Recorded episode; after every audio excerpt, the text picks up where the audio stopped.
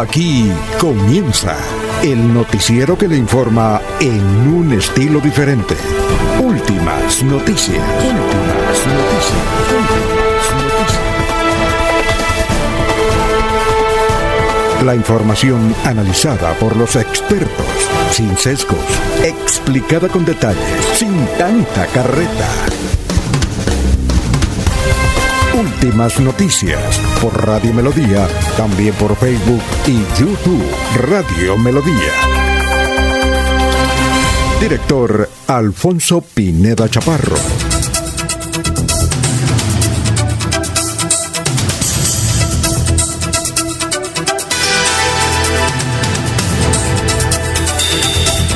Gracias a Dios, hoy es martes 23 de febrero del 2021.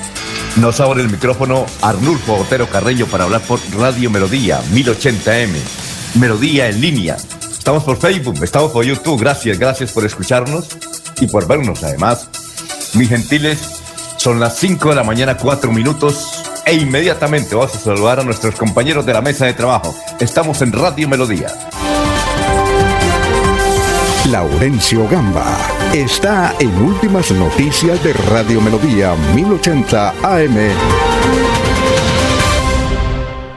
Don Laurencio, ¿cómo se encuentra? Tenga usted muy, pero muy buenos días. ¿Qué más? Bienvenido.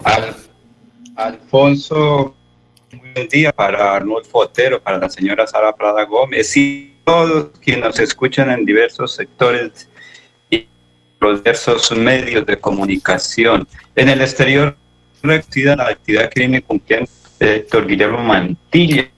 Mientras tanto, aquí a veces la gente critica. Y mire, Jorge Alejandro Moreno Montoya es un ingeniero mecánico egresado de la Universidad Industrial de Santander. Nació en Bogotá, pero poquitos días llegó su familia a San Gil. Allí terminó bachillerato por radio. Luego vino aquí a Bucaramanga a ser ingeniero mecánico. Ya era, ahora es uno de los hijos que está en la NASA y fue uno de los que comandó este gran operativo para buscar vida en Marte. Eso es ciencia de santanderianos, porque si llegó muy pequeño es un Mientras tanto, los envidiosos critican. Hay que reconocer esta gran actividad que se cumplió. Y hoy es la inauguración de la subestación Río Frío en Girón por parte del electrificar todo para mejorar el sistema de servicio en Alfonso. Inversiones millonarias que hace la empresa electrificadora para atender las inquietudes de la comunidad. Eh, Laurencio, no se le entendió nada lo que dijo, tiene dificultades ustedes con el, con el sonido, diría a ver si lo, se lo arreglamos. Porque lo que dice usted casi casi no se le entiende. Bueno, estamos, mientras eso sucede, mientras vamos a hacer el resumen a ver si usted se ubica mejor o ahora más fuerte, porque realmente mm, se, está, se está yendo, está el sonido peor que en el día de ayer.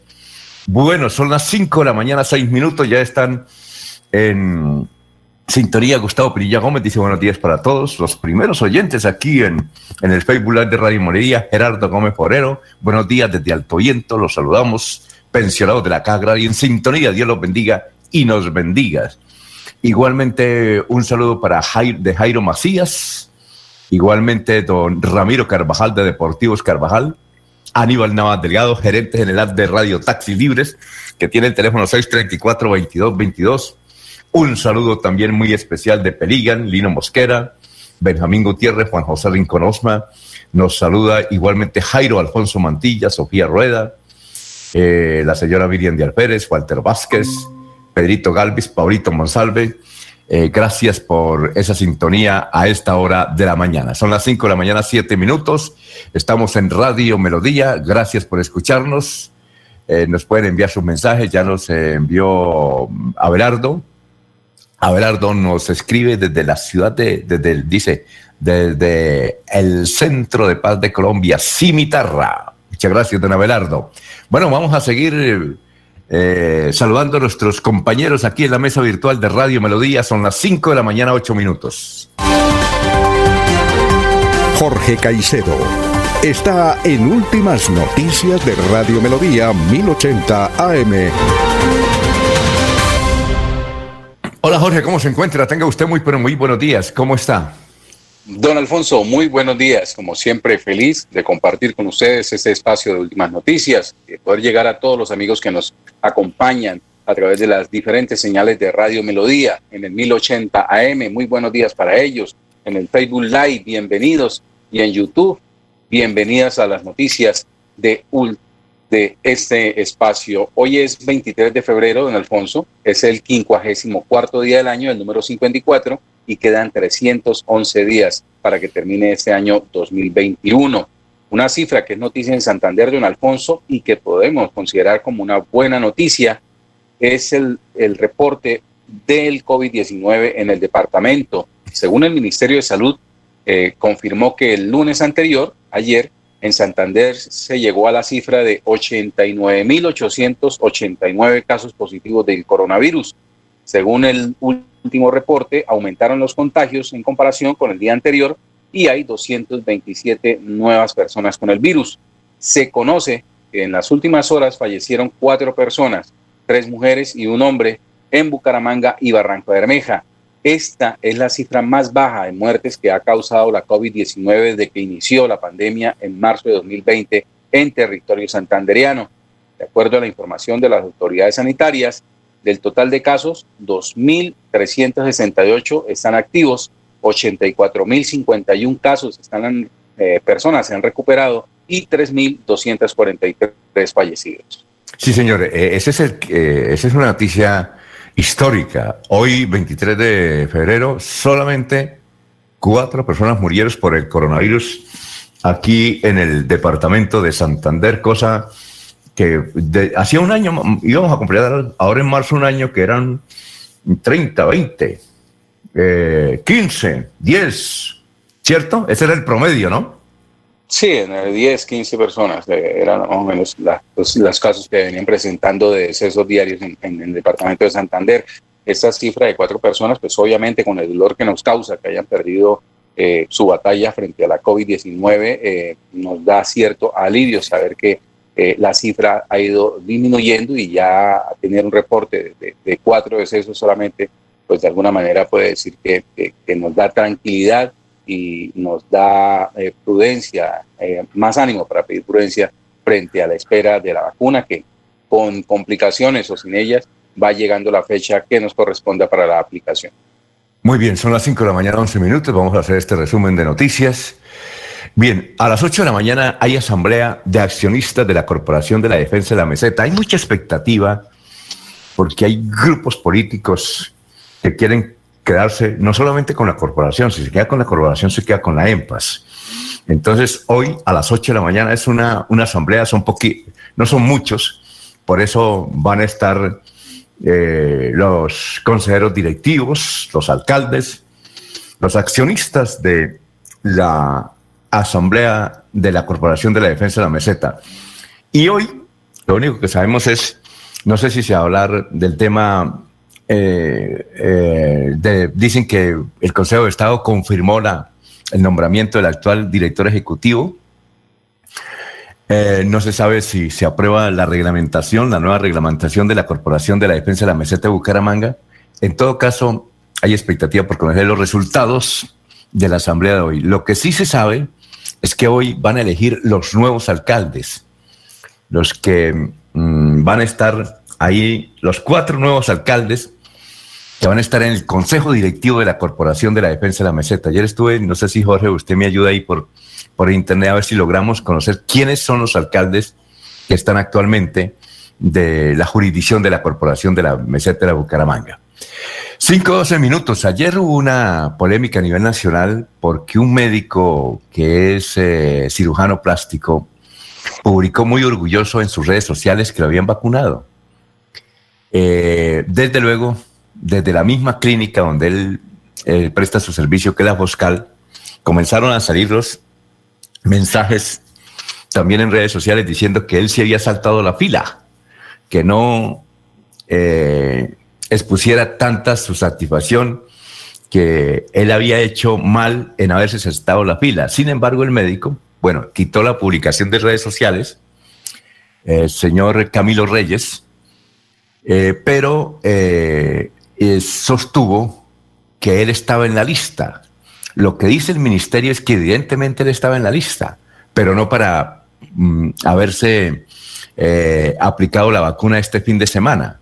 No, él, él tenía que esperar eh, el turno. Él no lo esperó, aprovechó el momento y, y, se vacunó. También dice que había otra, una compañera de él que también hizo lo mismo. Bueno, en todo caso, ese es un medio escándalo que ayer trató de florecer desde la ciudad de Bucaramanga. Camilo Reyes, cirujano plástico de la Foscal, evidentemente.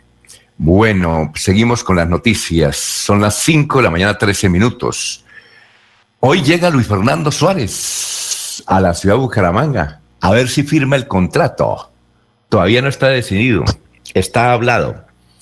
Y sería un técnico, yo creo que hacía tiempo el Bucaramanga no tenía, si se llega a suscribir el contrato, un entrenador de esta categoría, de Luis Fernando Suárez, que ha sido técnico de selecciones, ha estado en el Mundial, estuvo con el Ecuador, y es un hombre que tiene un buen goodwill en el concierto deportivo de América Latina, Luis Fernando Suárez. Sería uh, una extraordinaria adquisición por parte de los dueños del Atlético Bucaramanga, pero hoy se define, no ha firmado, viene a firmar.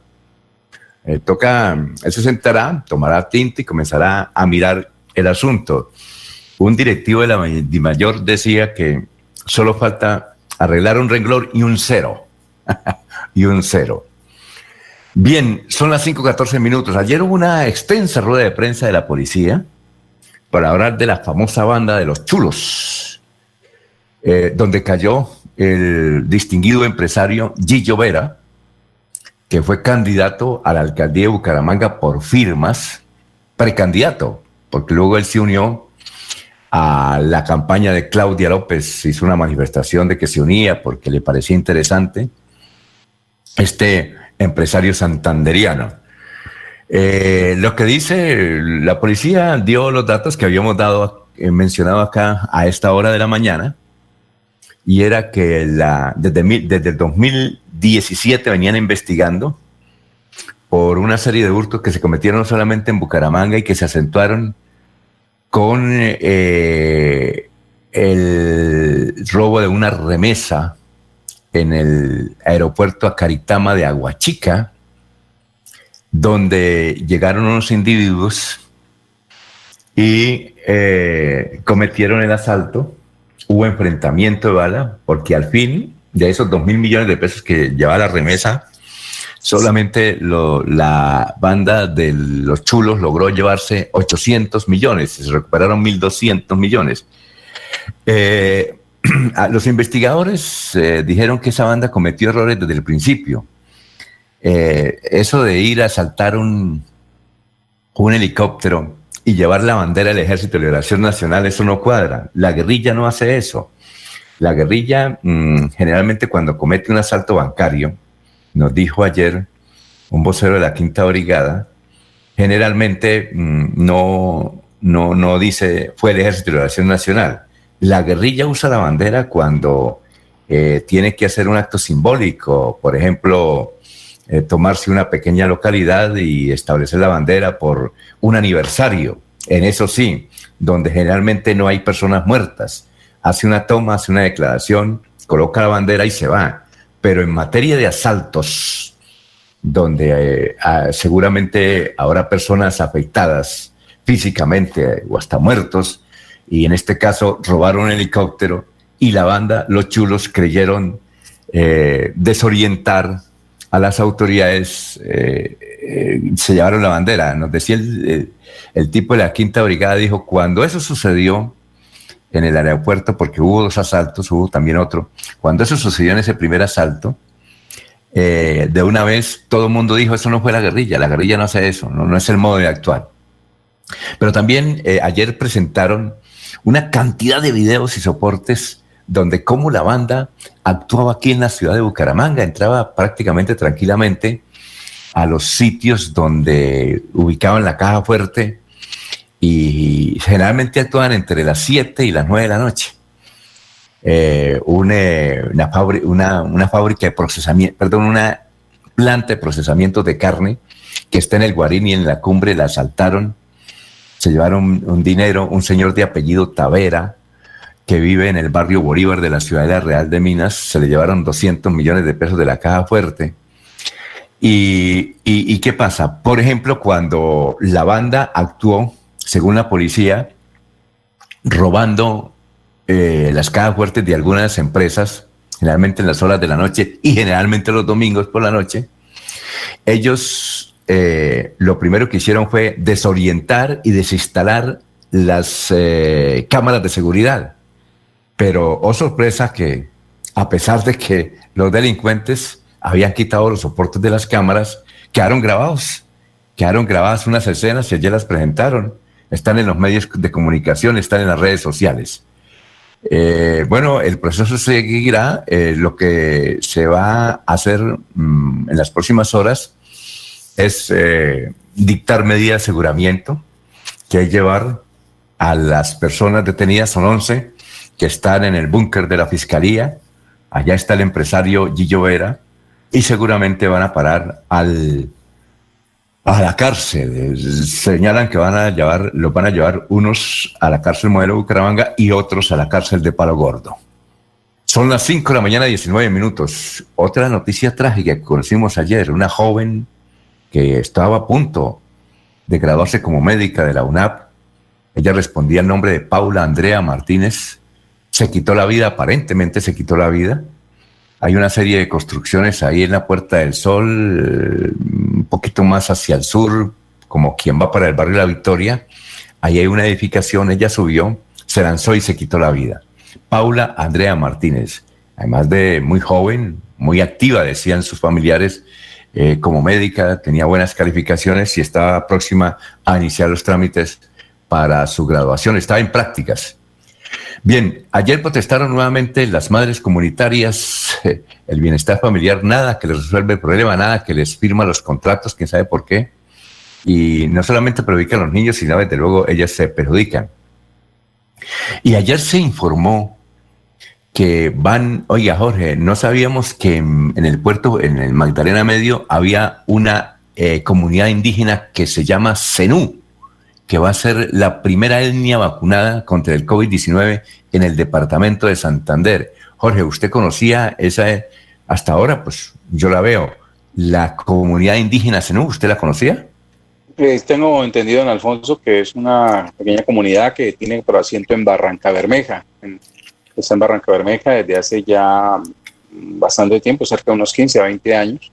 Es una, una ¿cómo podría decirle? No, no, no es tanto una comunidad, pero sí, es un grupo de indígenas que eh, pertenecen a un resguardo CENU, ¿sí? Y, y, que tienen por asiento el puerto petrolero. Desde hace mucho tiempo se identifican como tal y, y han logrado ahí un, un espacio importante de reconocimiento. Lo único que ofrecemos CENU nosotros son las carnes frías, ¿no? Las que vienen de Antioquia. No, el nombre CENU es propio, es propio de, ¿Ah, sí? de la costa, pues de, de la región del Córdoba, el, de la sabana del Córdoba. Sinú, Senú, eh, eh, sí, tiene bastante relación, además con, algún tipo de ganado. ¿eh? Perfecto, son las 5 de la mañana, 21 minutos. 25 colegios privados de Bucaramanga ya están en alternancia. ayer verificaron cómo lo están haciendo, parece que bien. Están los colegios Sociedad Pedagógica para Infantes, Colegio Integrado Rayito de Luz, Centro Nuestra Señora de Chiquinquirá, Escuela de Salud San Pedro, Claver, eh, preescolar Kids Kinder, Jardín Infantil Angelitos, también está Colegio Integrado Caro y Cuervo, es decir, son 25 de todos los que eh, tienen alternancia, ya llevan ocho días y bien. Bueno, otro triguillo, tigrillo, muerto entre Barranca y Puerto Wilches. ¿Usted sabía esa noticia, Jorge? Hace como unos 15 días habían había encontrado el cadáver de un tigrillo. Y ayer, parece que este fin de semana, la CAR reportó otro tigrillo muerto, seguramente atropellado, entre Barranca Bermeja y Puerto Vilches. Hay muchos tigres por el, por el sector, ¿no, Jorge?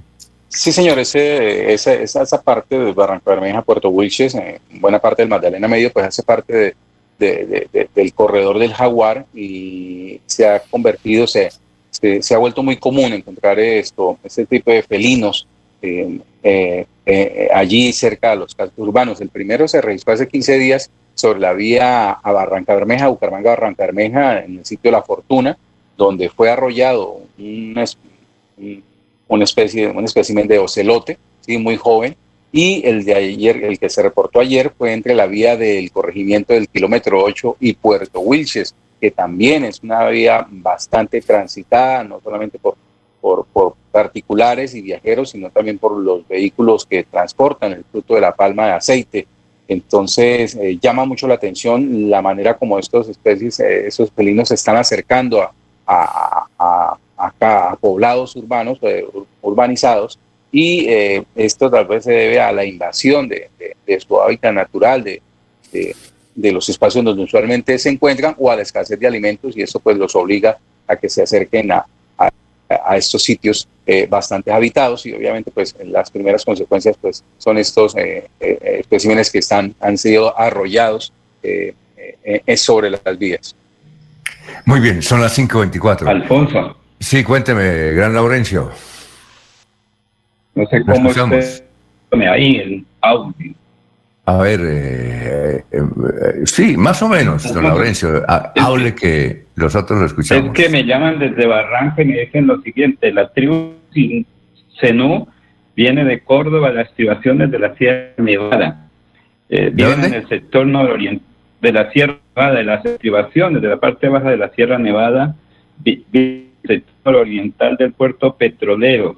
Ellos con todas sus tradiciones, su vestimenta, sus de alimentación, tienen un cacique, tienen toda la cultura eh, de sus uh, costumbres y tradiciones.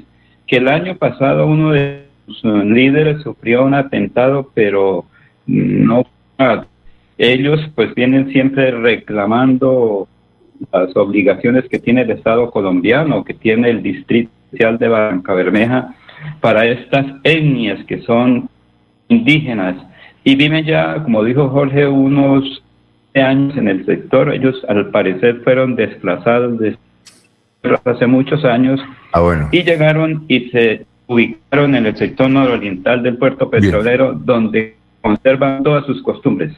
Bueno, eh, son las 5 de la mañana, 25 minutos. El concejal Tito Rangel, concejal Tito Rangel, Concejal Tito Rangel, ¿de dónde es? Creo que es del Partido Conservador, Jorge o Laurencio. Tito Rangel, concejal de Bucaramanga. Conservador, don Alfonso. Tito, Rangel. él... Sí, no es el, el joven que fue presidente de... No, no, no. Hay otro Tito Rangel.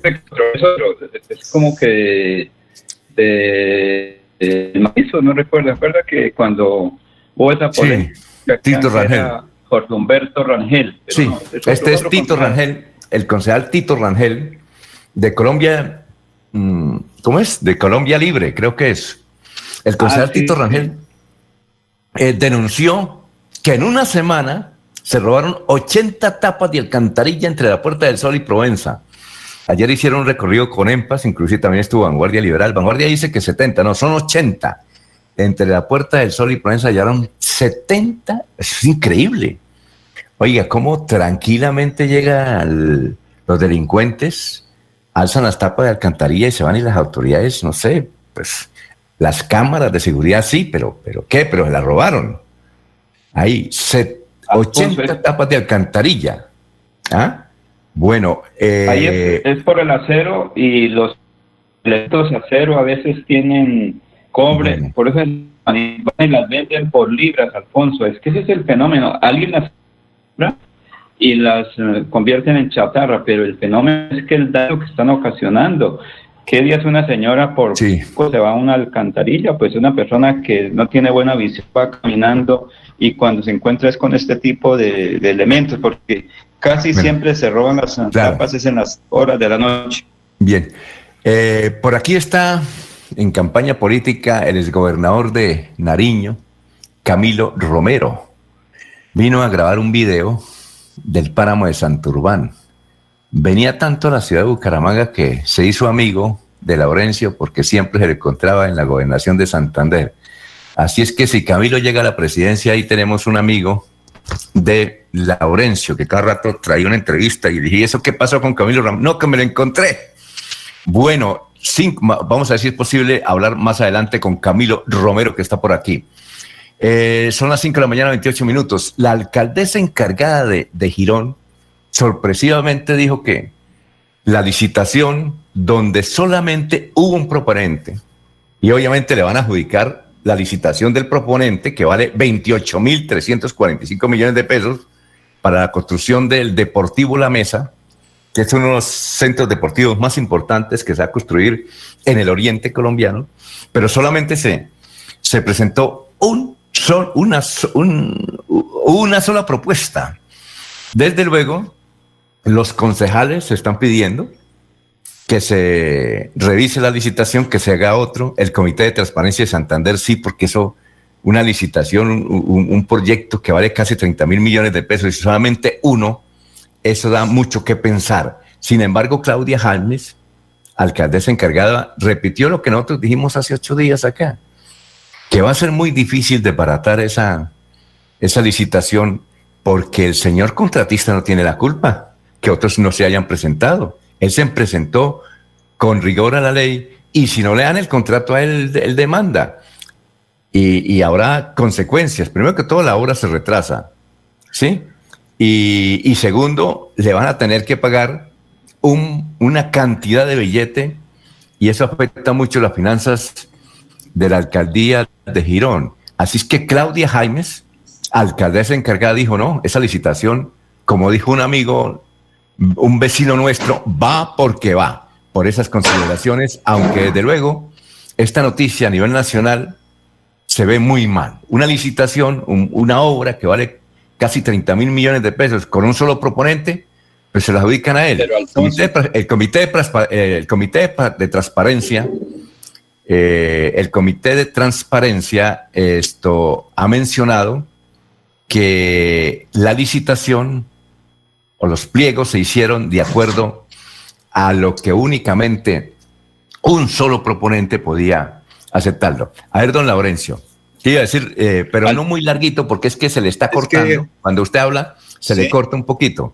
Y entonces a veces no se le entiende una palabra que es fundamental que los recursos vienen del Ministerio de Deporte, tienen convenios y al modificar todo se demora. Finalmente la plata, si no la utilizan, puede ir para otra red del país. Entonces, debe cumplirse ese contrato que además son convenios que firma el municipio de Girón, el Ministerio del Transporte, el Ministerio del Deporte. Ahí está doña Lina María Valera muy pendiente de ese proceso, porque eso muy bien. para entender, Alfonso. Sí, seguimos, seguimos con las noticias. Hoy Vanguardia trae una, una crónica excelente de Kilo Ardila, una señora que está cumpliendo 106, 105 años de vida. La señora santanderiana, aquí de Bucaramanga, tiene 14 hijos, 54 nietos y una cifra extraoficial de 35 bisnietos, 6 tataranietos hacen parte de la descendencia de doña Margarita Vargas de Rodríguez. 105 años, bien de salud, comió bastante ponqué, bastante gaseosa, y dice, póngale atención, le pregunta a Kilo, ¿cuál es el, el secreto de la vida?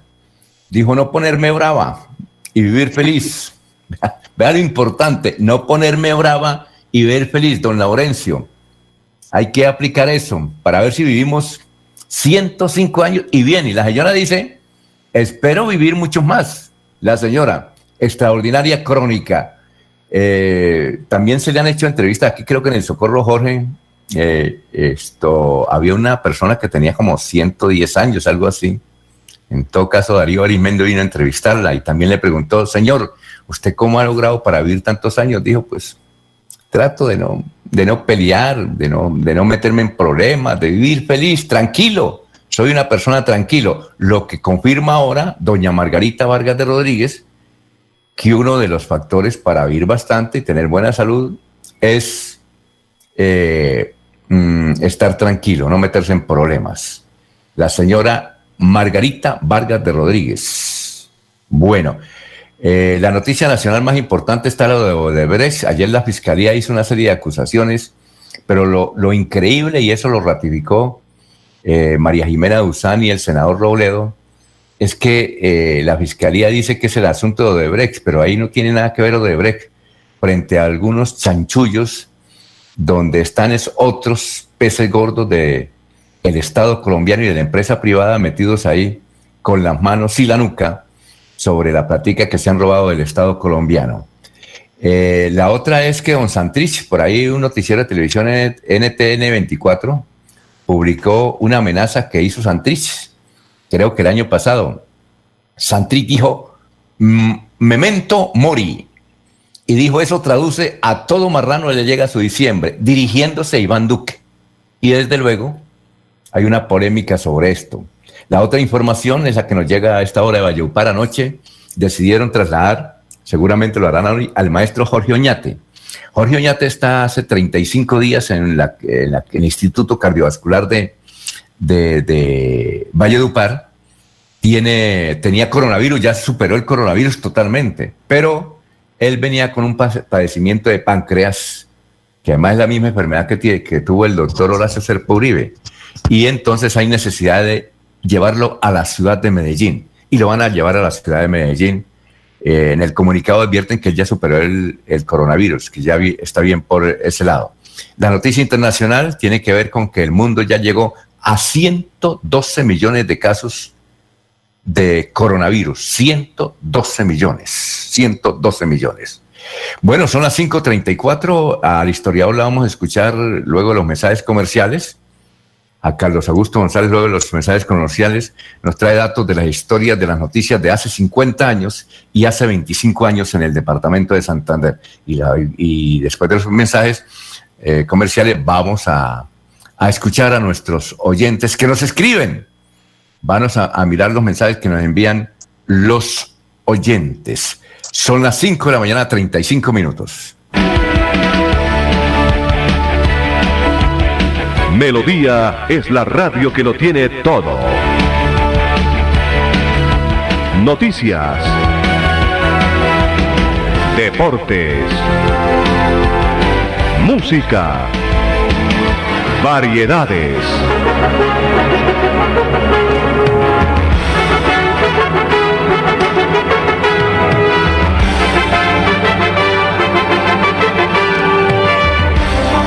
Melodía La Grande. La Feria Escolar Cajazán te da más. Ven a nuestro supermercado Cajazán Puerta del Sol y aprovecha tu bono escolar, descuentos, grandes opciones de crédito y muchos beneficios más. Ven y aprovecha todo lo que tenemos para ti. Garantizamos todos los protocolos de bioseguridad. Aplican condiciones y restricciones. Promoción válida hasta el 28 de febrero del 2021. Vigilado Supersubsidio. Se va la noche y llega últimas noticias. Todos los días, desde las 5 de la mañana, empezar el día bien informado y con entusiasmo.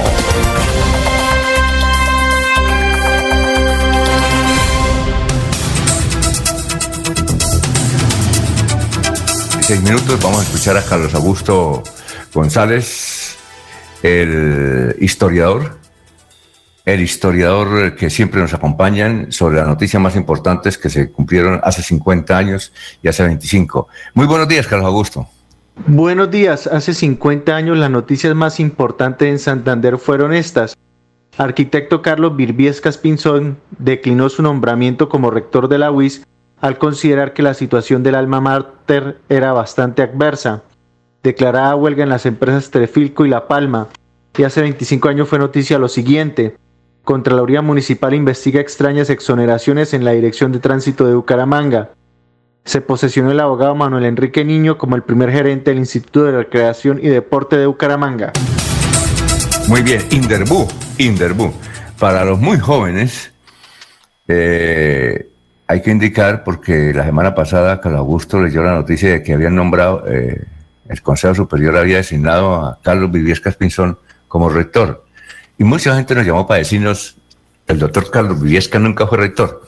Entonces lo que sucede, con la noticia que nos da Carlos Augusto, es que eh, evidentemente Carlos Viviescas Pinzón fue nombrado, pero no aceptó, por los problemas que había en la universidad. Es que en 1971 eso era una cosa supremamente difícil había muchos enfrentamientos, no solamente con los eh, estudiantes de la UI, sino con los del Colegio Santander que queda ahí abajo o con los que queda ahí arriba el Instituto Tecnológico Santanderiano. Entonces había tanto así que la valla esa principal que divide al Tecnológico Santanderiano con eh, la calle fue tumbada por los estudiantes y era difícil, difícil. El ministro de Educación en esa época era Luis Carlos Galán Sarmiento, entonces eh, el doctor Carlos Viviesca no aceptó tremendo ofrecimiento. Y la otra noticia es sobre Terpilco. Terpilco quedaba en Girón, era de los hermanos Niño, era una gran fábrica. No solamente producía todo lo que tenía que ver con eh, engranajes, esto, puntillas, todo eso para Colombia, sino para Centroamérica. Eh, quedaba ahí en, la, en Santa Cruz. Entiendo que ahí es donde se va a construir el estadio, la unidad deportiva. Y la otra, eh, sobre las dificultades que siempre había, era en La Palma, Indupalma, que creo que eso ya acabó, eso estaba en San Alberto, una de las mayores productoras de palma del país y de América Latina. Y la otra noticia es con el doctor Niño, que fue el primer director de Inderbú, un instituto que empezó a trabajar, vea usted, hace 25 años, en la, en la época del alcalde de ese entonces, Carlos Ibáñez Muñoz el gobernador de Santander era Mario Camacho Prada. Bueno, Jorge, vamos con más noticias. Ah, pero vamos a saludar aquí a nuestros amigos. Gustavo Pinilla dice, eh, las tapas se venden eh, en las funciones que hay por las carreras, en las fundiciones que hay por las carreras 13 y 14 desde Quebrada Seca hasta la calle décima. Las tapas de, de que se robaron, y son 80 que se han robado entre la Puerta del Sol y Provenza. Dice Ah, todo el mundo sabe que ese contratista es el socio de Didier Tavera, el de Girón. Jorge Becerra dice, el 9 de diciembre del año 1980 mataron a John Lennon y el asesino todavía sigue preso. Si fuera en Colombia, ya lo hubieran soltado al otro día. Saludos, Jorge Becerra desde Los Ángeles. Así. O sea, lleva 40, Jorge. 40. Va a cumplir, sí, ya 40 años. Cumplió el 9 de diciembre. El asesino de John Lennon. Vea usted. Bueno, 5.40 minutos. Don Jorge, noticias a esta hora. Don Alfonso, en Santander se han aplicado 2.278 vacunas contra la COVID-19 de las 2.388 que llegaron el pasado jueves. Están priorizadas para el personal de salud que ha atendido la pandemia en primera línea. Ese informe del Ministerio de Salud tiene como corte las 4 de la tarde del lunes anterior. En el departamento hay 14.670 profesionales y auxiliares que laboran en hospitales y clínicas de los cuales 4.658 han estado en el frente de la batalla contra el coronavirus. En el país han sido aplicadas 45.166 dosis de las 50.000 que llegaron de la farmacéutica Pfizer. Bueno, Laurencio, lo escuchamos. Son las 5 de la mañana, 41 minutos. Estamos en Radio Melodía. Alfonso, es que desarticulan la banda de los chulos, habla el general Javier Martín Gámez. Él ha dicho que esta investigación lleva más o menos cinco años, la inició la Fiscalía, pero finalmente intervino la DIGIN, la SIGIN y otros organismos del Estado colombiano en este proceso de investigación. Pero que sea el propio comandante de la Policía Metropolitana de Bucaramanga, general Gómez, que nos hable sobre este proceso y la conclusión de capturas. La Policía Metropolitana de Bucaramanga, por intermedio de nuestra seccional de investigación criminal, en un trabajo estrictamente articulado con nuestra Fiscalía General, hemos logrado eh, asestar un golpe contundente a una de las bandas delincuenciales, podríamos decirlos que de más trascendencia en la investigación, la estructura que se denominaba Los Chulos. Tras una investigación que nos duró algún periodo de tiempo prolongado, logramos eh, evidenciar el eh, trasegar de esta estructura delincuencial, donde se presenta un hurto inicialmente por 250 millones de pesos. este hecho hace que se genere la investigación y que actualmente eh, se indica a esta organización en la participación de más de ocho casos, de ocho casos de hurto, especialmente a entidades financieras y hurtos a residencias. con un valor superior a los 3.500 millones de pesos. Uno de los hechos más relevantes tiene que ver eh, con el hurto a una avioneta, esto fue en el norte del país, tipo Viper, la cual llevaba consigo cerca de 2 mil millones de pesos. estos hechos los perpetraron en un helipuerto, en un lugar donde este, esta aeronave descargaba eh, estos valores y simulando pues eh, eh, participación de un grupo delincuencial organizado, lograron hurtarse este dinero. En la investigación se puede establecer que para la comisión de este hecho fue necesario contratar inclusive un piloto brasilero, al cual, el cual fue orientado, lo trajeron en su, en su determinado momento, donde fue preparado con anticipación para poder perpetrar este hecho criminal. La preparación incluía personificación de los hurtos, en la mayoría de los casos adquirían vestimentas, se, caracterizaban, se caracterizaban para poder llegar a sus objetivos criminales, para realizar los diferentes hurtos. En el desarrollo de esta investigación eh, se adelanta una actividad de policía judicial bastante contundente. Más de 12.500 actividades de policía judicial, actividades de verificación.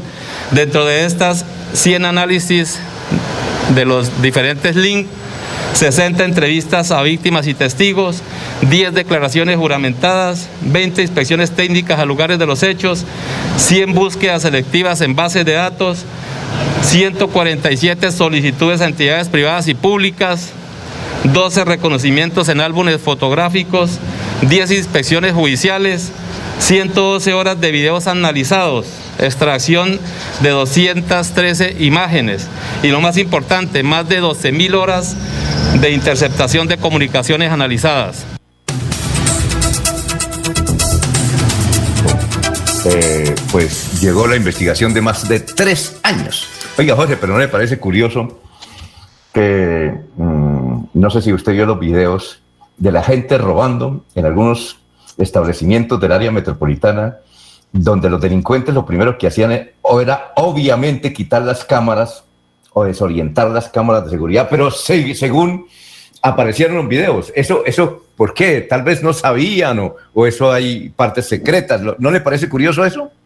No, es eh, parte de, del operar, al parecer, de, de, esas personas dedicadas al hurto que eh, hacen una preidentificación del, del establecimiento al cual pues eh, piensan, eh, en cual piensan delinquir y se fijan solamente en, las primeras cámaras que están a, a, simple vista, ¿sí? Sin embargo, pues hoy en día es, es muy difícil identificar varios de estos elementos de, de filmación que están muy bien minetizados al interior de los establecimientos y, porque las cámaras ya no son tan, tan robustas como antes, cada día son más pequeñas y con mejor resolución y eh, lo primero que hacen pues es obviamente anular las que están a simple vista, sin embargo pues quedan otras que hacen un muy buen trabajo de registro.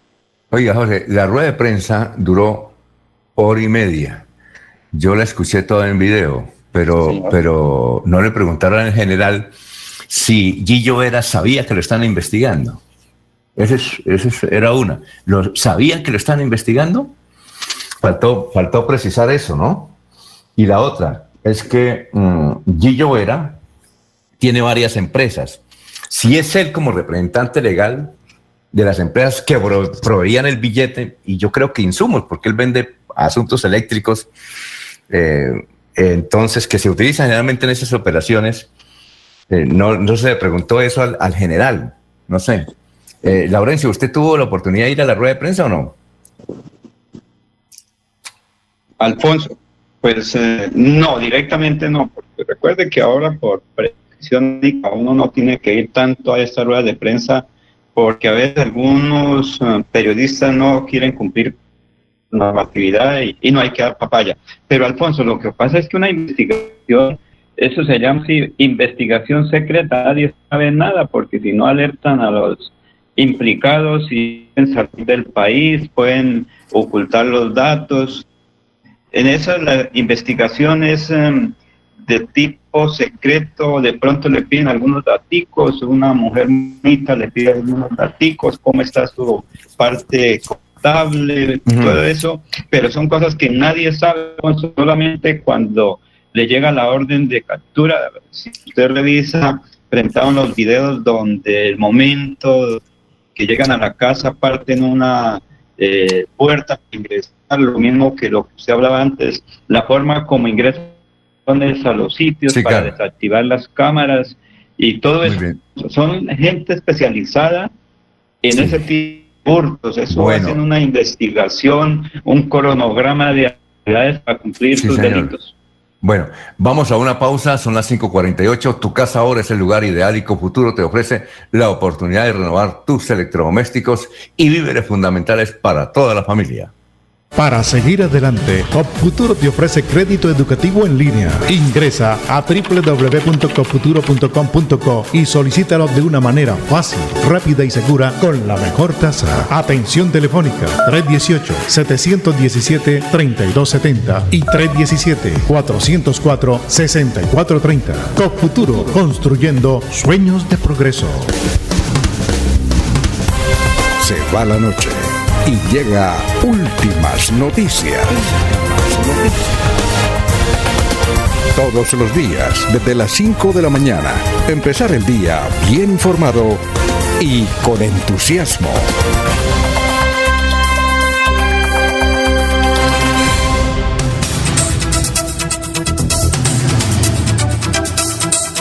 Muy bien, Jorge Becerra dice, mañana, si Dios quiere, sí voy para Los Ángeles, California. Estaré en Hollywood, si Dios me lo permite. Voy a conocer a Angelina Juliet, mi actriz favorita de cine. Uy, ¿qué? Manda foticos, don Jorge. Son las 5.50 minutos. Estamos en Radio Melodía. 5.50. Bueno, eh, muchas actividades se desarrollaron ayer en la Asamblea. ¿Hubo sesiones normales, Jorge? Eh, sí, señor. Se desarrolló la plenaria ayer para el eh, segundo el segundo debate para el proyecto de, ordenanza número 001 de 2021 consiste en la asignación de, de, en la adición presupuestal al IDESAM por cerca de 40 mil millones de pesos, por poco más de 40 mil millones de pesos, la cual fue aprobada eh, por 10 eh, votos a favor, 3 en contra, 3 ausencias habían en la plenaria y eh, para hoy a las, a las 4 de la tarde se espera la, tercer debate y, aprobación definitiva de este, de, esta, de este proyecto de ordenanza que fue presentado por el gobernador Mauricio Aguilar, don Alfonso, dentro de este periodo de sesiones extraordinarias que comenzó el 15 de, enero y termina el próximo 28, eh, perdón, el 15 de febrero y termina el próximo 28 de febrero. Es decir, esta Alfonso. ¿y de cuánta, sí, de cuánta plata estamos hablando, más o menos? 40, casi 41 mil millones de pesos, que serán, son, son, son dineros de destinación específica, entran a, a, a, perdón, esto a, a fortalecer el, convenio que tiene el IDESAN con respecto a la recuperación de eh, carriles viales dentro del área metropolitana de Bucaramanga, específicamente para la ampliación y terminación de la vía que conecta La Virgen con la Cemento, con estos recursos, pues se espera ya terminar eh, definitivamente esta obra que es bastante esperada por los habitantes del norte de Bucaramanga y que obviamente generará eh, agilidad y comodidad para eh, quienes transitan por esta vía para quienes deben salir hacia la zona norte del país desde Bucaramanga y que conecta esa, con el anillo vial de, del área metropolitana. Don Laurencio, quiero decir 552. Alfonso, es que alguien me llama y me dice lo siguiente, que estarían varios diputados su renuncia antes del 13 de marzo para aspirar a Cámara o Senado, que por ahí, según algunas personas, por ahí que son muy curiosos, que dice que debe ser un año antes del proceso electoral la renuncia a los cargos de diputados, a las credenciales de diputados o de consejeros poder aspirar a Cámara o Senado, que eso está circulando y que ya va a salir esa eh, resolución que tienen que renunciar un año antes del el proceso electoral para Cámara y Senado. ¿Es cierto en eso? ¿Que sabe no, si algún diputado ya renunció? Nosotros, nosotros hemos entrevistado a varios abogados y hemos conocido varias eh, declaraciones. El Consejo de Estado ya eh, eh, expidió un documento aclaratorio indicando que los diputados ni los concejales tienen por qué renunciar. Ellos no deben renunciar. los que sí deben renunciar son los funcionarios públicos, pero ellos, ellos elegidos no tienen que renunciar. Y por eso, recuerde usted que hace como 20 días hacíamos la claridad de que Lástima porque hace cuatro años eh, varios que querían ser candidatos a la Cámara de Representantes, yo creo, yo, yo recuerdo a Wilson Mora, que como concejal de Bucaramanga tenía la posibilidad de ser candidato a la, a la Cámara de Representantes, precisamente esa talanquera de que no había claridad, pero mm, solo hasta el año pasado el Consejo de Estado dio claridad y dijo, y eso ya quedó definido, si quieren renunciar, lo pueden hacer para darle oportunidad a otros, pero quien quiera aspirar de la Asamblea y del Consejo no tienen por qué renunciar. Eso aquí ya lo, ya lo hablamos. Recuerde usted que nos envió, mm, eh, por, ahí el, por ahí está la, la aclaración que está en las redes sociales. Además, aquí don René Parra nos la hizo llegar, él fue que nos advirtió. Ya hay documentos en el espectador y en el tiempo hay suficiente información en el sentido que los diputados y los concejales no tienen por qué renunciar. Si quieren renunciar por eh, cumplir compromisos y por dedicarse básicamente a la campaña, lo pueden hacer, pero no, es camisa de fuerza. Son las 5 de la mañana, 54 minutos. Oye, Jorge, eh, tuvo mucho, mucho comentario ayer la información que dimos sobre la posibilidad que la directora de tránsito vaya a un importante cargo. Ya nos dijeron que era un viceministerio el que pues, eh, pues, si se dan las cosas, si Marta Lucía renuncia, como evidentemente, pues la gente está esperando, inclusive ya el equipo de trabajo se está preparando para irse a trabajar con ella como eventual precandidata por ahora a la presidencia de la República.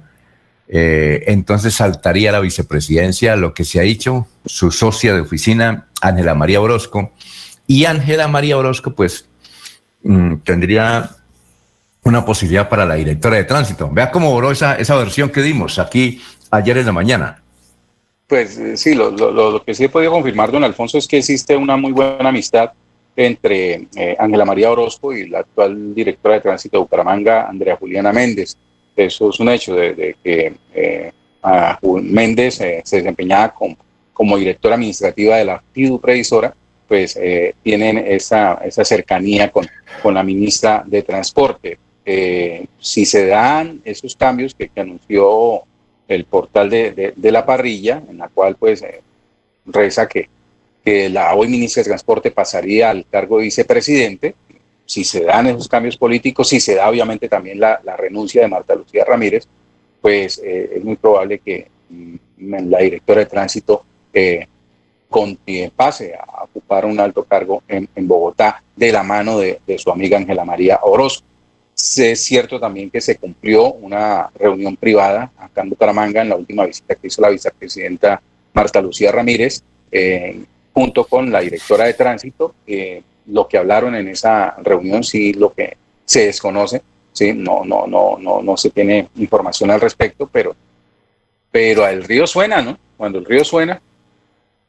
Sí, claro. Eh, además, eh, Bien, eh, la otra noticia tiene que ver con la reunión que va a tener hoy la Asamblea. No sabemos si es extraordinaria, pero hoy hay Asamblea. Supongamos que es, suponemos que es ordinaria de la Corporación de la Defensa de la Meseta, que maneja muchas obras en Santander, básicamente aquí en el área metropolitana, y que tiene una hija con mucha platica, que es la EMPAS. Mm. Eso, lo que se defina hoy, va a tener repercusión, desde luego, en, eh, en, en la EMPAS. Ahora, eh, ya usted me envió, y gracias, porque hoy nombran nuevos alcaldes. señor. Nuevos alcaldes. Los alcaldes actuales del Consejo Directivo son Piedecuesta, Lebrija, Charta y El Playón. No está Bucaramanga. Supone uno que eh, en, la, en los, los alcaldes que van a estar hoy, supone uno, podían ser Girón, o que no está, eh, podía ser Bucaramanga o Florida Blanca, como uno de los consejeros directivos de la CMB. ¿Qué? le doy un nombre que con toda seguridad va a estar incluido hoy, va a ser noticia hoy dentro de la designación de, nuevos alcaldes al Consejo Directivo de, de, la CMB. Me atrevo a decir que el nombre de Hernán Bautista, alcalde de Betas, estará allí. Ah, periodista.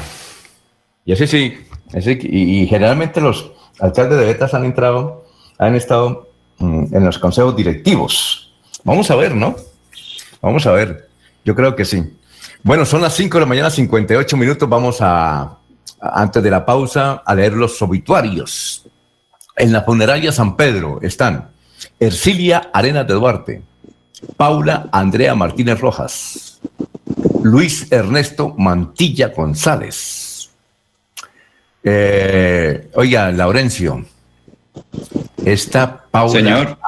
Paula Andrea Martínez Rojas es el mismo, tiene el mismo apellido de Carlos Martínez Rojas, ¿no? Pero hay muchos Martínez Rojas, Alfonso. Ah, bueno, perfecto. No. Paula Andrea Martínez Rojas, que murió, y por, su, por sus nombres se ve que muy joven. Luis Ernesto Mantilla González. Falleció Luis Ernesto Mantilla González, me suena. María Olinda Pinzón Blanco, cenizas presentes. Eh, Pedro Nel Rivero Gómez. Florentina Solano de Rivero, cenizas presentes. Saulo Gil Rojas Durán, cenizas presentes. José Antonio Ruiz Malagón. Y en Los Olivos, en Los Olivos están Humberto Ardila Villamizar, Guillermo Benítez Lagares o Lagares, María Lucía León Saavedra. Son las personas que están en, eh, en, los servicios fúnebres de San Pedro y los Olivos. Bueno, 559. Gustavo Pinilla nos dice, la gente de Río Negro pagando peaje de día y de vuelta, pero no se invierte un peso en la carretera. La doble vía quedó en nada, nos dice don Gustavo Pinilla. Vamos a una pausa, estamos en Radio Melodía, la que manda en sintonía. La Feria Escolar Kazán te da más. Ven a tu supermercado Kazán Puerta del Sol y aprovecha tu bono escolar. Aquí Bucaramanga, la bella capital de Santander. Transmite Radio Melodía, Estación Colombiana, HJMH, 1080 kilociclos, 10.000 vatios de potencia en antena, para todo el oriente colombiano. Cadena Melodía, la radio líder de Colombia. Un especial saludo a los habitantes de Bucaramanga y Santander. Les habla el doctor Javier Aristizábal. He investigado las plantas medicinales colombianas por 20 años. He creado la terapéutica natural al altel para tratar las principales enfermedades de los colombianos. Estoy con ustedes de 10 y 30 a 11 de la mañana por esta emisora. Estoy seguro que lograré cosas interesantes en la salud de todos ustedes. Cuando pienses en amor, pasión, piensa en mí, Damiana. Pide ahora mismo tu tableta de Damiana para que disfrutes al máximo de una relación sexual con toda la energía, vitalidad y que te permita durar el tiempo que tú quieras. Damiana, pídela a domicilio en Bioalterna 643 6636 o al celular 321 441 6668. Bioalterna, calle 55 31 17, Barrio Antiguo Campestre, Bucaramanga. En Radio Melodía, últimas noticias. Las noticias de la hora. Las noticias de la hora. ¿Qué tal? Estas son las UCI Noticias y Paz de la Hora con Silvia Cárdenas. El ñoño Elías no acudió a la diligencia del Consejo Nacional Electoral sobre la campaña Santos. El órgano electoral busca escucharlo en el marco de una indagación preliminar contra la campaña a la presidencia de Juan Manuel Santos del año 2014. Será citado de nuevo este primero de marzo. La Fiscalía General prorrogó por un año más el principio de oportunidad que le concedió al empresario Gabriel Alejandro Dumar por el delito de lavado de activos en el caso de sobornos de la multinacional Odebrecht. El Ministerio de Defensa hará el lanzamiento oficial del nuevo Comando contra el Narcotráfico y Amenazas Transnacionales del Ejército. Iniciaría sus operaciones el próximo mes de mayo. Vuelven las noticias cada hora en esta emisora. Entérese de la actualidad nacional e internacional en UCI Noticias y Paz, el informativo que cubre a Colombia. UCI Noticias y Paz con Florentino Mesa, Silvia Cárdenas y Lorena Gutiérrez. La información al instante. Escúchenos de lunes a viernes cada hora en esta, su emisora. En el mundo, la Organización Mundial de la Salud OMS anunció hoy la creación de un programa que permite que una persona vacunada contra la COVID-19 y que haya sufrido efectos secundarios graves pueda ser compensada por ello. Y en los deportes, el nuevo técnico del Atlético Bucaramanga es el internacional Luis Fernando Suárez, quien dirigió a Junior en el 2019. Entérese primero en UCI Noticias y Paz. Se va la noche y llega últimas noticias. Todos los días, desde las 5 de la mañana, empezar el día bien informado y con entusiasmo.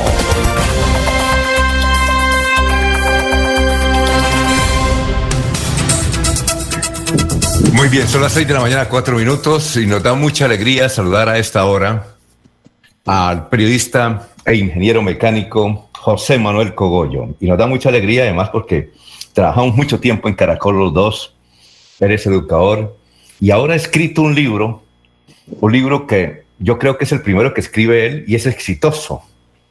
Eh, así es que el libro se llama La cinemática del fútbol. Eh, ¿Cómo le decimos? José Manuel, por la amistad que pues hay con José Manuel, en vez de decirle doctor, aunque él ya es profesional. José Manuel, ¿cómo está? Tenga usted muy, pero muy buenos días. Pues Alfonso, un saludo muy cordial para usted, para todo su grupo de trabajo y para todos los oyentes de Radio Melodía. Es muy placentero y honorífico eh, estar aquí presente en su gran noticiero de que cubre todas las, todas las informaciones del departamento de Santander. Oye, José Manuel, ¿cuándo fue que usted tuvo la idea, cuándo le nació la idea de escribir este libro, La cinemática del fútbol, eh, que ha tenido mucho éxito? Imagínese, ya está, como lo hemos mencionado aquí, en el Amazon. Ya las grandes cadenas le han hecho entrevistas a usted de bastante tiempo. ¿Cuándo se le ocurrió esa idea de escribir ese libro? Bueno, eh, Alfonso, eh, el, fútbol tiene tres miradas. Una como deporte, otra como juego y otra como movimiento. Y cuando cae en el campo del movimiento es cuando a mí me surge esta inquietud de escribir un libro. Hasta hace unos tres años yo era profesor en las unidades tecnológicas de Santander y después de que me desconecté de las unidades debía hacer algo más y entonces pensé en este libro que era el complemento a lo que los técnicos hacen en la cancha desde el punto de vista geométrico. El técnico le habla a usted del 4-4-2, del 4-3-3, del 3-5-2, que son distribuciones geométricas para el trabajo del jugador en la cancha, pero que requieren de que ese jugador tenga el complemento en las cantidades cinemáticas porque eso es lo que él desarrolla en, el terreno de juego, él desarrolla velocidad, él desarrolla posición, él desarrolla aceleración, él desarrolla los tiempos, y fuera de eso entra al campo de la energía, pasando por la fuerza y llegando a la energía cinética y a la energía potencial, que son elementos y fundamentos de la ingeniería mecánica y del estudio de, de los fenómenos físicos que se presentan en un partido de fútbol. Sumamente técnico. Desde luego, eh, ayer escuchaba programas deportivos de radio y televisión a nivel nacional e internacional, hablaban del libro. Eh, el hecho de que sea supremamente técnico, usted no temía que aparezca por allá otro físico, otro científico diciendo, no, la presión del balón cuando la saca el arquero no es esa, es, es, es esta otra. Usted no, no, no, no tenía miedo de que apareciera por allá un gurú y le dijera, no, se, se equivocó en, en dos milímetros. Alfonso, eh, ese es un riesgo que se corre, pero yo también pensé que, que había que entrar a ese campo. O sea, eh, yo puedo tener algunas imprecisiones en la información, algunos datos que puedan estar eh, con alguna diferencia lo que otros puedan encontrar. pero lo importante era romper el, paradigma de que el fútbol es solo geométrico, ¿no? El fútbol es el fútbol es muy cinemático porque en el fútbol intervienen todos los movimientos, el movimiento parabólico, el movimiento circular, el movimiento uniforme, el movimiento uniformemente acelerado, y ese es el contexto del fútbol. Eh, y el fútbol se tiene que medir, no se mide, o sea, los equipos de alta alcurnia como Boca, como River, como Sao Paulo, como Santos, como, como Real Madrid, como los equipos eh, ingleses, ellos sí miden, las selecciones también miden y saben. Lo que pasa es que esos datos se guardan como un secreto de Estado. Nadie dice, no, es que eh, Jerry Mina salta 90 centímetros, nadie cuenta eso, eso lo lleva ya como un secreto y él tendrá una estrategia para que la cinemática de su equipo, con base a un buen saque de banda, con un buen lanzamiento de balón con las manos, con todos esos argumentos que en el fútbol, usted pueda hacer útil esa información para, para el mejoramiento y para el funcionamiento del equipo. Porque cuando usted, por ejemplo, dice yo juego 3-5-2, el jugador está ahí en ese sitio cuando los atacan, porque eso fundamentalmente tiene validez cuando uno está defendiendo, que el equipo se ve parado de tal forma, pero el jugador tiene que saber cinemáticamente tiene que, hacer. Y cuando las y cuando las cantidades cinemáticas de posición, desplazamiento y tiempo el jugador las las sabe valorar es cuando el jugador interpreta el juego. Y, y en general en Colombia la interpretación del juego por parte de los futbolistas es muy baja, no hay más del 30% de jugadores que verdaderamente interpretan, los demás juegan, hacen bulto, completan los 11, pero interpretar el fútbol tiene unas connotaciones físicas definidas. Oiga, José, son las seis de la mañana, nueve minutos. Estamos hablando con José Manuel Cogollo, periodista e ingeniero mecánico que escribió el, libro que ha causado un boom en, en diferentes espacios, sobre todo deportivos, la cinemática de fútbol. Usted habla de, la velocidad de una persona cuando lanza el balón desde el punto penal. Y también eh, habla también de cuando el portero mm, saca el balón, la presión y todo eso. ¿Usted llevó algunos aparatos para medir eso? ¿Cómo, cómo, cómo sacó eh, esos daticos? ¿De dónde los obtuvo?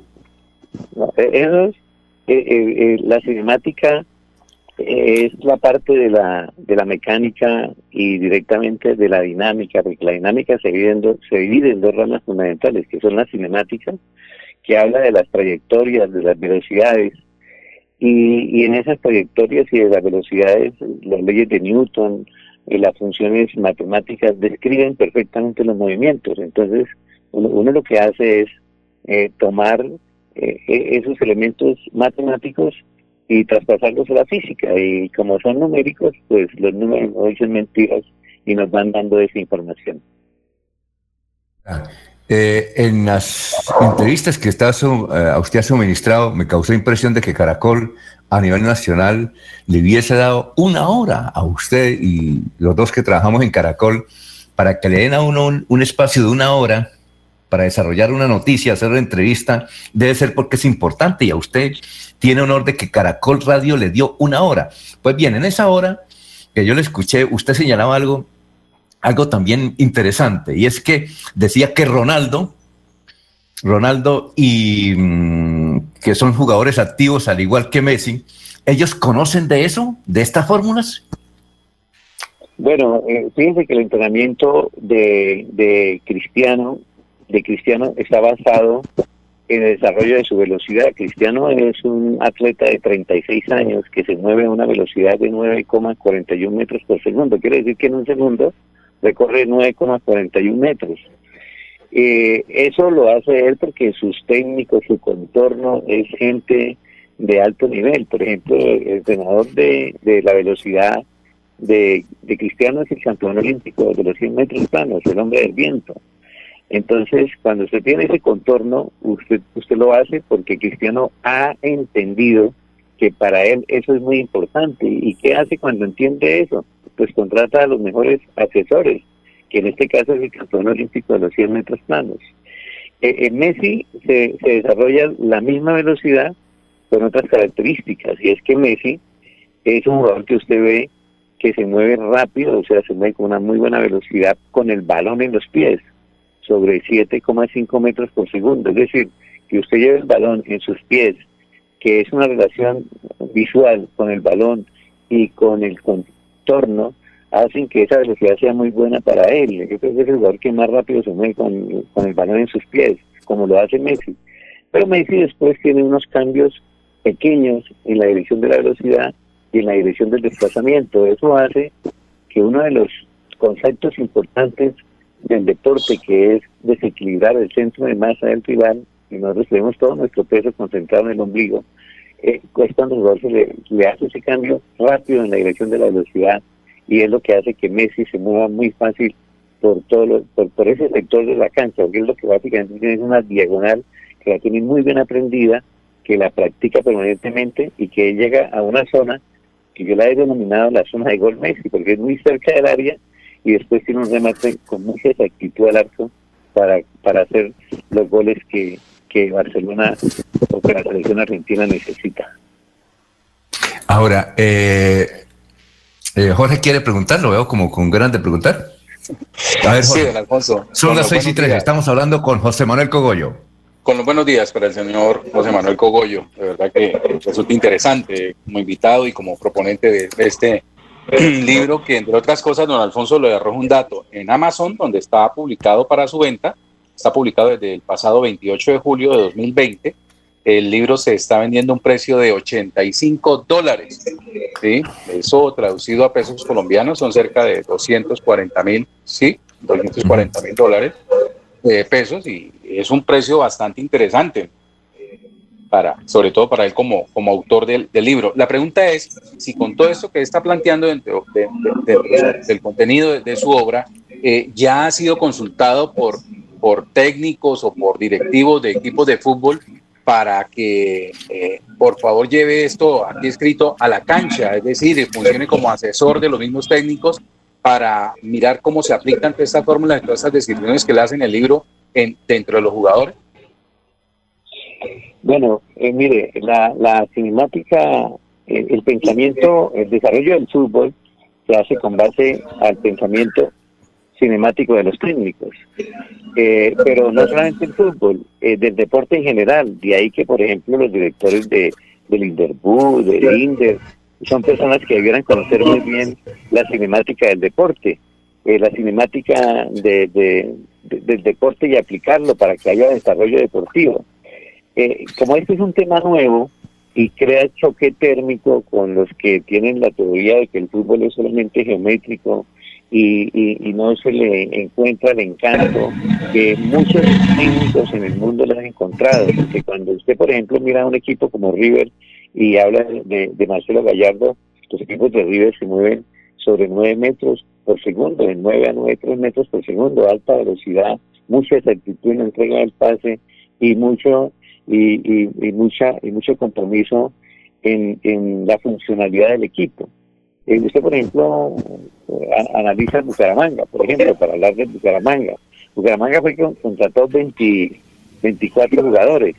Entonces tenía que empezarse a hacer un trabajo nuevo, un trabajo eh, donde eh, se debería contratar con base a lo que realmente necesita un equipo. No es traer una montonera, es traer dos delanteros que puedan tener fuerza y potencia, dos laterales que tengan mucha salida en velocidad, eh, dos centrales que sean jóvenes y que tengan buena velocidad de reacción, eh, dos, eh, tres volantes que se muevan sobre 8 metros por segundo. Entonces, si uno organiza un equipo con esos fundamentos de la física, yo creo que está siempre bien. Este es un tema nuevo que yo lo coloqué como como abrir como un campo para que hablemos sobre esos temas y me parece muy interesante que personas como ustedes que no son amplios denominadores de, de la, del dominio particular del fútbol y de la física estén muy interesados en esos temas. Bueno, y finalmente quisiéramos estar hablando, hablando durante bastante tiempo con, con, con José Manuel Cogollo, pero finalmente, y creo que Laurencio tiene una pregunta, pero finalmente, eh, eh, frente a estas cosas que tiene el fútbol, estas circunstancias, ahora sí ya le estoy dando mm, más o menos entendimiento a raíz de una entrevista que le hicieron a Oscar Ruggeri con motivo de la muerte de, Diego Armando Maradona, Entonces, en la televisión argentina le preguntaron a Ruggeri, bueno, cuéntenos qué detalles, qué anécdotas tiene con su gran amigo que era eh, Maradona. Y dijo, le voy a contar una. Dijo, estábamos en 1986 en México, estamos en el Campeonato Mundial y en el Camerino estamos preparándonos. Y entonces Maradona estaba hablando ahí con unos amigos y con el técnico Bilardo y todo eso. Y Maradona les dijo mm, eh, a Ruggeri y a otro, a otro jugador que estaba cerca, le dijo, mire, ustedes entreguenme el balón a mí, que cuando me lo entreguen yo veré qué hago. En cualquier circunstancia, así yo esté mal ubicado, así yo tenga dificultad, entréguenme el balón, que yo del resto me encargo, no se preocupen. Aquí por el regaño de, de Bilardo de, y, o el técnico, no se preocupen, entréguenme el balón donde yo lo pida, así yo esté en difíciles condiciones de recibirlo. Después, en, una cena, Oscar Ruggeri le dijo, oiga, Diego, yo, yo, estoy, tengo una curiosidad, ¿por qué nos dijo que, que le entregáramos el balón en cualquier circunstancia que él se encargaba del resto? Dijo, porque es que no se ha dado cuenta, yo tengo mis secretos. Entonces la pregunta es, eh, Maradona también tenía esas, esas situaciones del manejo cuántico o físico del balón. Alfonso, el, el fútbol eh, que se ha desarrollado en el mundo más o menos a partir de 1867 completa unos 150 años jugando. En esos 150 años solamente hay ocho jugadores que han hecho la diferencia en el fútbol, que son Pelé, Ronaldo, Ronaldinho, Cristiano, Messi, Maradona, pero y, Beckenbauer. Usted, en qué jugadores pertenecen a la gloria eterna del fútbol. De ahí para atrás usted empieza a encontrar todo lo demás. Eh, Maradona, claro, Maradona, el, fútbol tiene dos connotaciones. Eh, la connotación técnica, mm, que es lo que expresó Pelé, que es lo que expresó Maradona, que es lo que expresa Messi. Eh, Cristiano no es un jugador tan técnico, pero pero lo, con su cinemática alta se hace un jugador trascendente y es un jugador que, que sus condiciones cinemáticas le ayudan muchísimo para colocarlo en el grupo de los ocho grandes del fútbol. Eh, Ronaldinho, por ejemplo, era un jugador que manejaba mucho los cambios de velocidad y al producir un cambio de velocidad produce un cambio de aceleración y básicamente es lo que él maneja, cambios de manejaba cambios de aceleración. Eh, Ronaldo trabajaba eh, la fuerza y la potencia y era una avalancha cuando se venía en busca del gol. Además que bajaba un poquito su centro de masa y los remates de Ronaldo nunca subían más de un metro con 50 centímetros, entonces era una pelota que definitivamente iba al arco. Maradona eh, lo recuerda la gente y el video de Maradona para los argentinos está muy ligado al Mundial del 86, cuando Maradona arranca desde la mitad de la cancha empieza a hacer cambios en la dirección de la velocidad, deja cinco adversarios en el camino, recorre 60 metros en 6 segundos, en 10 segundos, o sea, a 6 metros por segundo. Fíjese que entre la velocidad de Maradona de 6 metros por segundo a la velocidad de Messi, 7,5 metros por segundo con balón, hay un metro y medio de diferencia, pero pero ¿por qué sucede ese metro y medio de diferencia? Porque porque Maradona hacía eh, su movimiento lateral muy grande, entonces le quitaba un desplazamiento lineal. En cambio, Messi siempre su desplazamiento lineal, él no se recuesta mucho de los costados. Eh, Maradona hacía eso y sobre todo tenía una gran diferencia con respecto a Pelé. Eh, Pelé eh, atacaba el centro de masa del rival en posición estática y Maradona lo hace como lo hizo ahí en ese mundial, desplazándose a una velocidad de 6 metros por segundo con el balón. Entonces, todos esos encantos, esos ocho jugadores de fútbol los muestran, los tienen de alguna manera. Porque, por ejemplo, Johan Cruyff, que fue el jugador estelar de la selección de Holanda, hacía su fútbol sobre su eje vertical. Él tenía un enganche con su pierna derecha y con su pierna izquierda. También ese ese tipo de movimiento desequilibra el centro de masa del rival y además la gran el gran alto nivel de interpretación del juego que todos esos jugadores de fútbol que les acabo de nombrar han tenido, los hacen pertenecer a la gloria eterna del fútbol. Bueno, y finalmente, Laurencio, usted tiene una pregunta para José Manuel, que ya estamos llegando a una entrevista. Aquí muchos mensajes, entre ellos nos dicen, José Manuel Cogollo debe estar trasnochado porque ayer dedicaron mucho tiempo en RCN a nivel nacional. Hicieron una entrevista en nocturna, RCN, eh, Julián Parra. Eh, desde luego aquí hay muchos mensajes, como 30, más adelante los vamos a leer, entre ellos Héctor Hernández, Juan José Rinconosma, eh, Lucho Ortiz, imagínense, una cantidad, tan contentos y además que lo escucharon anoche en Nocturna RCN. Finalmente, Laurencio, ¿qué pregunta? Eh, eh, ingeniero docente, yo lo he visto a usted por ahí protestando frente al Parque García Rovira, a la gobernación y a la alcaldía. ¿No han llamado, por ejemplo, a Florentino Pérez para ir a Europa o a Argentina o a recibir estos conocimientos? Porque mire la cantidad de datos que tiene. Y uno de los equipos importantes, Florentino Pérez, el constructor de Isgaura, pues lo puede tener en cuenta no sería que ya viene su pensión anticipada y no seguir como docente.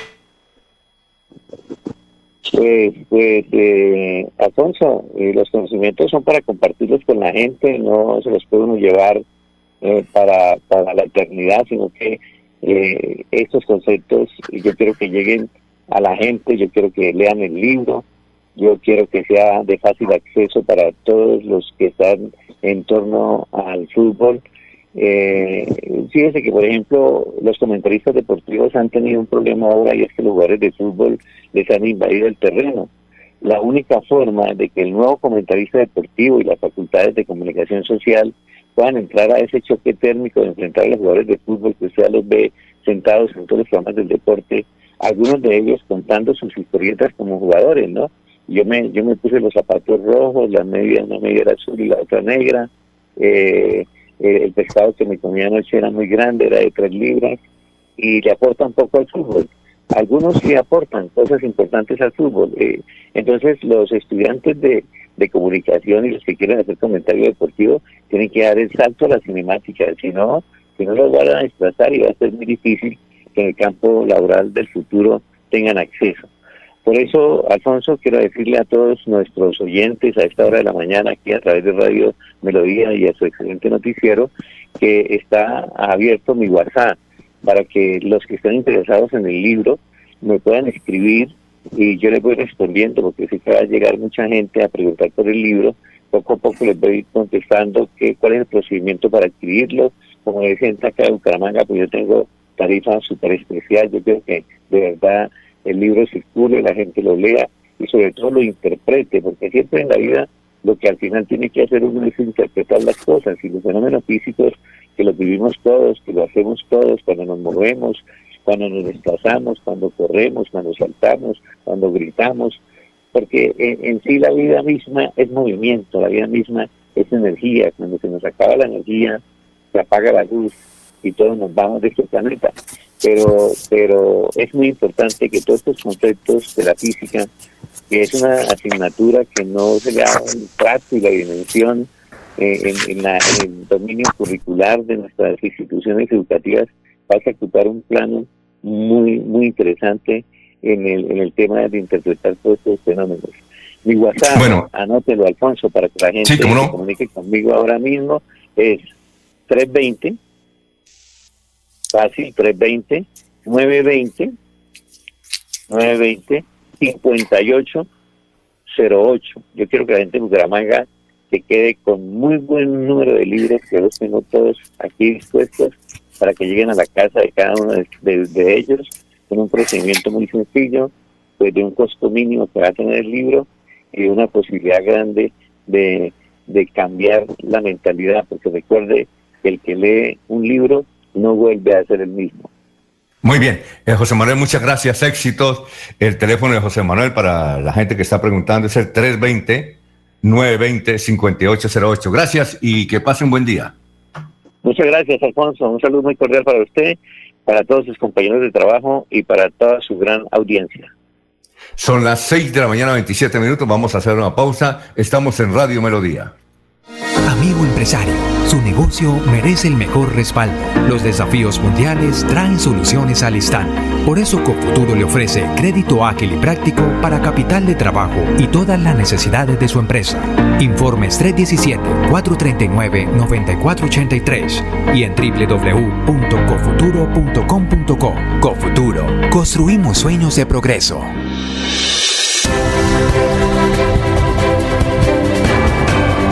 Información y análisis. Es el estilo de Últimas Noticias por Radio Melodía 1080 AM.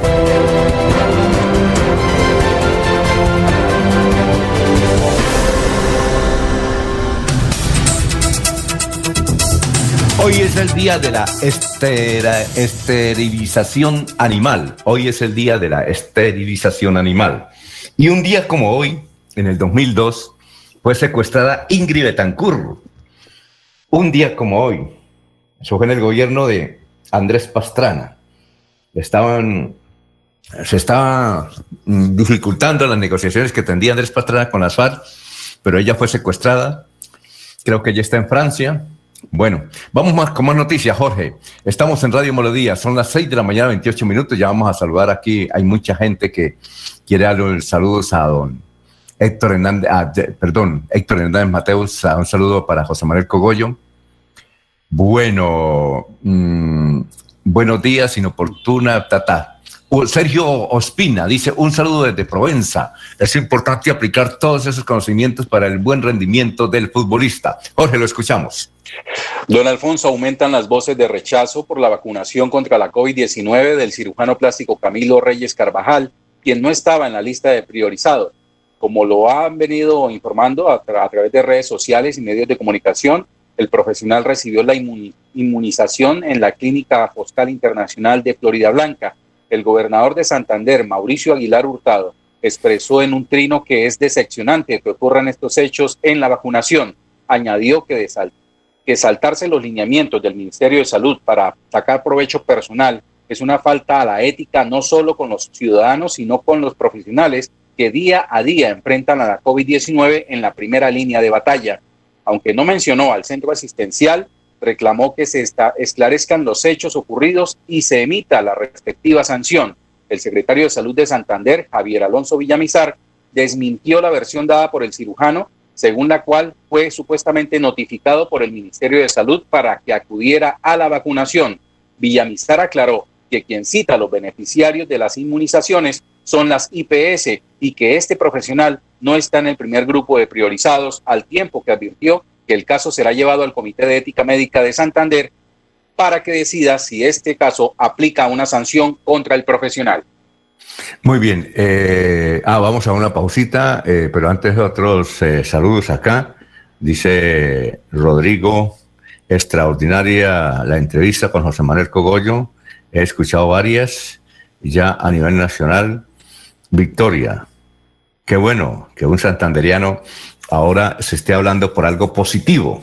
Muy bien. Son las 6 de la mañana, 30 minutos. Recuerden, la Feria Escolar Cajazán la Feria Escolar Kazán que se está cumpliendo actualmente eh, te da más. Ven a tu super- supermercado Kazán Puerta del Sol y aprovecha tu bono escolar.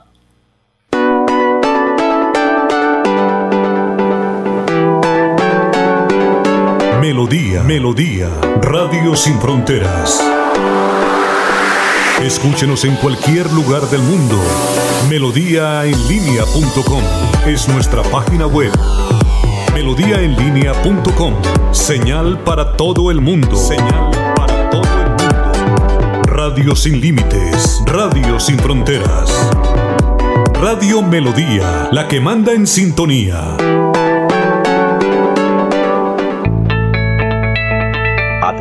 ¿Sufre de la próstata o los ovarios? El doctor Roberto Delgado, urólogo, homeópata y dermatólogo, le tiene la solución para la infección renal, la impotencia sexual, la presión arterial, el estrés, si no puede dormir y tiene dolor de cintura y en las piernas. Son tres medicamentos completamente naturales por el valor de 70 mil pesos para acabar con todas estas enfermedades. Consúltenos en la calle 14 2313, barrio San Francisco en Bucaramanga o llámenos al 634 8597 634 8597 La Feria Escolar Cajazán te da más. Ven a nuestro supermercado Cajazán Puerta del Sol y aprovecha tu bono escolar, descuentos, grandes opciones de crédito y muchos beneficios más. Ven y aprovecha todo lo que tenemos para ti. Garantizamos todos los protocolos de bioseguridad. Aplican condiciones y restricciones. Promoción válida hasta el 28 de febrero del 2021. Vigilado Supersubsidio. Los invitamos a sintonizar el espacio Hablando con el Abogado, de lunes a viernes en el horario de las 7 y 30 de la mañana. Un programa que le informará y le ayudará a solucionar sus problemas jurídicos, con la dirección del doctor Iván Darío Calderón, abogado egresado de la Universidad Industrial de Santander con especialización en Derecho Comercial, por Melodía, la que manda en sintonía.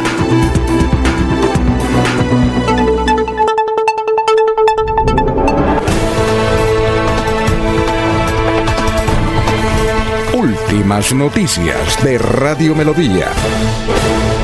Últimas noticias por Radio Melodía 1080 AM. En Facebook Live, en YouTube y en Twitter.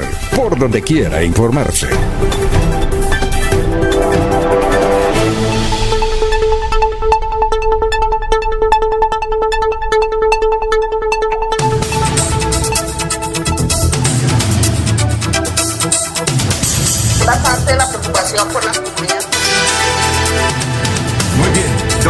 Lo escuchamos, son las 6 y 33 minutos, estamos en Radio Melodía. Alfonso, es que recientemente vino a Bucaramanga la ministra de Ciencia, Tecnología e Innovación, MinCiencias, la doctora Mabel Gisela Torres Torres. Trajo muy buenas noticias para Santander, pero que sea ella la que nos explique en qué consiste, qué fue su visita a Santander y qué nos dejó. Bueno, MASLAB en las regiones es una apuesta del Ministerio de Ciencia, Tecnología e Innovación que se está financiando con recursos del Sistema General de Regalías del Fondo de Ciencia, Tecnología e Innovación, que en su primera fase tuvo una inversión de 250 mil millones de pesos para financiar 91 laboratorios. En Santander se están instalando dos laboratorios. Este es el primero de ellos que es inaugurado y tiene tres, podríamos hablar de tres cosas importantes. La primera es que incrementamos la capacidad y sofisticamos la posibilidad de hacer un mejor diagnóstico porque pasamos de 200 pruebas diarias a una capacidad de 1.500 muestras diarias. Lo segundo es que además de diagnóstico vamos a poder hacer investigación. 750 profesionales de la salud van a estar en un monitoreo permanente y un estudio de seroprevalencia que nos permitirá hacer seguimiento. Y lo tercero, es un aporte al seguimiento de la inmunización. Empezamos la fase de vacunas y entonces se va a hacer una investigación de la inmunidad que van a tener estos pacientes vacunados. Entonces estamos articulando y, armonizando lo que es el diagnóstico en salud con la investigación en salud.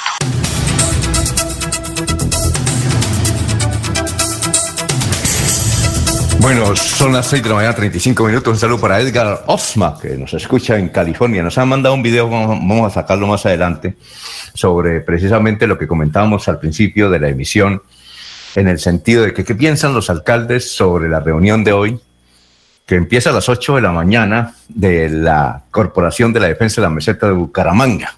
Más adelante vamos a pasar el video donde están ahí todos los alcaldes de Sotonorte, que Edgar Osma los ha entrevistado sobre la necesidad de tener ellos unos cupos, los de Sotonorte, ahí en el Consejo Directivo. Bueno, son las 6 y 35. Otra noticia que ha causado mmm, impresión es una declaración que dio ayer eh, Horacio Serpa, Horacio José Serpa. Dijo, no sé si, no sé si ustedes la vieron, Horacio José Serpa dijo, dijo, yo quiero ser gobernador del departamento de Santander.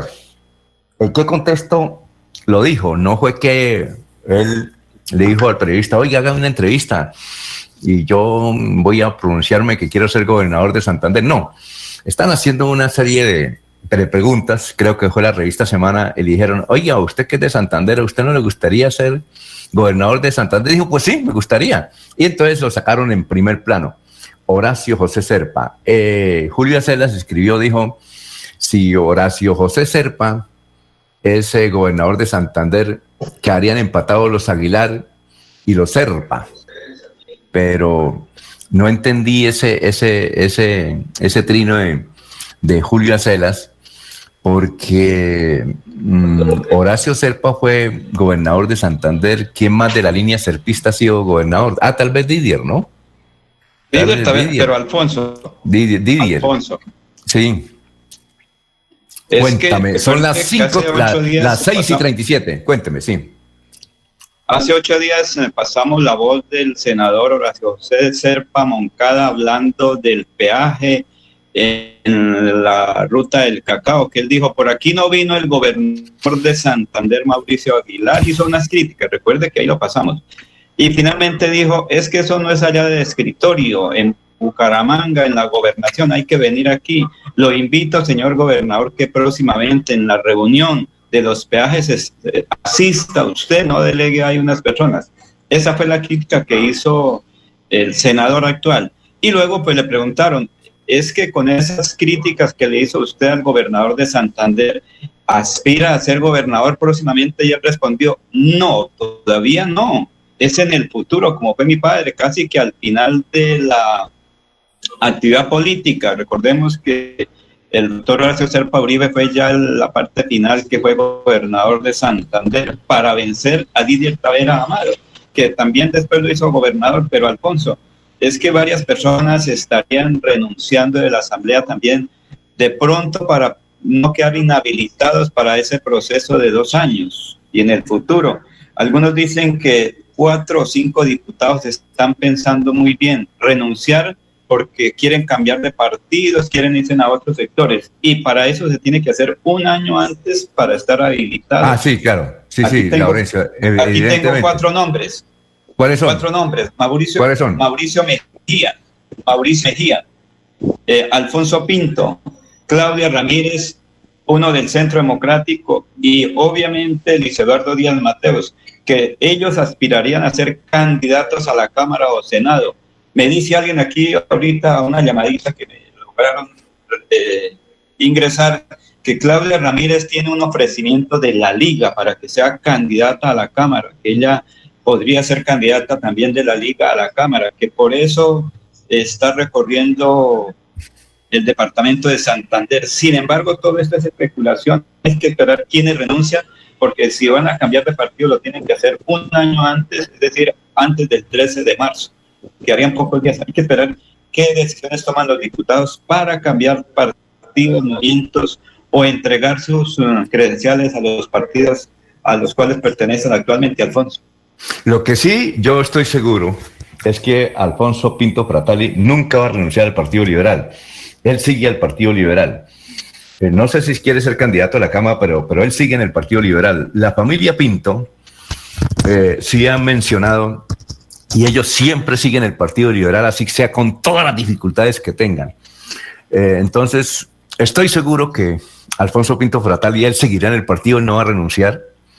No sale de la asamblea, pues si No, quiere no. hacer otra actividad, pero lo que sí está seguro, don Laurencio, es que Alfonso Pinto no renuncia al Partido Liberal. No sé de Claudia y de los otros que usted menciona, puede ser, pero Alfonso Pinto estoy completamente seguro que él siempre es de la línea liberal y justamente está en ese partido desde cuando era niño, desde cuando tenía unos 10 años, él ya conocía los postulados del Partido Liberal. ¿Qué iba a decir, Jorge? No, don Alfonso, eh, ah, para agregar a la información que ha dado usted con respecto al diputado Alfonso Pinto Fratali, eh, no solamente no renunciará a su partido, como tampoco renunciará a su curul en la Asamblea.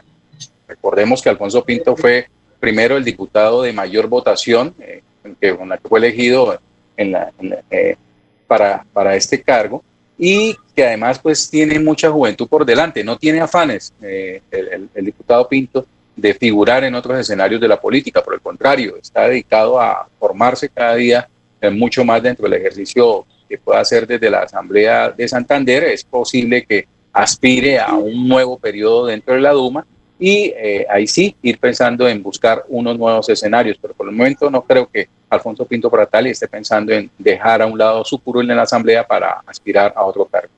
Lo que sí es que se ha Alfonso, mencionado que. Claudia, que Claudia Ramírez eh, eh, fue, fue invitada por la Liga a ser candidata a la Cámara de Representantes, pero eso es lo que se ha mencionado. Eh, no sé, tendríamos que entrevistarla a ella algún día, ella es del Partido Conservador. No sabemos si Mauricio Mejía, a quien también tenemos que entrevistar sobre su trabajo en la Asamblea del Departamento de Santander. Dígame, Laurencio. pero es que el diputado Alfonso Pinto ha estado visitando a los santandereanos y es desde allí donde le hacen los ofrecimientos. Mire, usted sacó casi o sacó más de 40 mil votos, fácilmente puede colocar los 20 mil que quedan y usted sería una de las importantes votaciones para la Cámara. Hay vecinitos, Alfonso, lo que ocurre es que eso se, baja, se maneja de, de, bajo perfil, eso se dice públicamente. Es que tal partido me está invitando, es que usted, ahorita comienza, en estos próximos 15 días, se están tomando decisiones, Alfonso, muchas eh, invitaciones a que haga parte de esta lista de la otra, pero para eso tiene que quedar habilitado si cambian de partido un año antes, si no eh, cambian de partido no tienen ningún problema, pues en el Partido Liberal el día de inscripción renuncian a la credencial de diputados y aspiran fácilmente a la Cámara. Hay que esperar que todavía quedan 8 o 15 días al 13 de marzo a ver qué ocurre, quienes renuncian para, aspirar a los partidos. Esto es de mirar lógica, mirar estructuras y organizaciones políticas. Eh, la familia Pintanador tiene buena aceptación en San Gil, tiene buena aceptación en el departamento, pero también tiene aceptación en otros partidos. Hay que conocer internamente qué ofrecimientos tienen.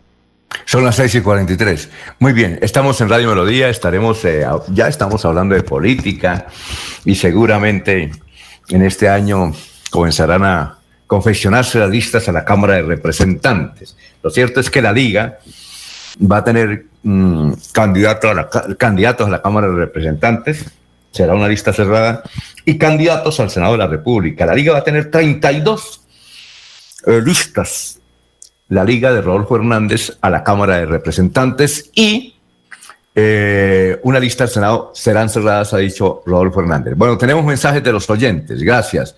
Nos han escrito aquí de los barrios, a ver, el Canelo, de la ciudad de la Real de Minas, del Kennedy, del barrio, barrio Villarrosa, del barrio Chapinero. Aquí tengo mensajes diciendo, las alcantarillas no solamente la están robando, de, como dicen ustedes y como dice el concejal Tito Rangel, de la Puerta del Sol a Provenza. No, es en toda la área metropolitana. Y evidentemente la llevan a la carrera 13 con Avenida Quebrada Seca, allá las compran a muy buen precio. Y la mayoría, me dice aquí una señorita, diciendo dar mi nombre del barrio San Rafael de Bucaramanga, dice, eh, la mayoría eh, eh, son venezolanos. Aquí cerca de mi casa vive una familia venezolana y se dedica a eso, a robar alcantarillas. Es decir, no solamente 80, todas las alcantarillas. En el único sector donde muy poco, en los sectores donde muy poco roban alcantarillas, en los sectores de cabecera, porque desde luego ahí están los vigilantes, los celadores de los diferentes edificios y los diferentes centros comerciales. Pero lo que es, nos dice aquí la señora, que son alcantarillas que las pagan a buen precio por, como decía Laurencio, el acero, que el acero está muy, muy, muy costoso en el mundo y además, además de costoso y difícil de conseguir. Y ahora con la pandemia, pues más, pues, pues que se retrasaron, se retrasaron los procesos, especialmente en Chile, que es un gran productor de este metal. Vamos a una pausa, son las 6 y 46. Estamos en Radio Melodía.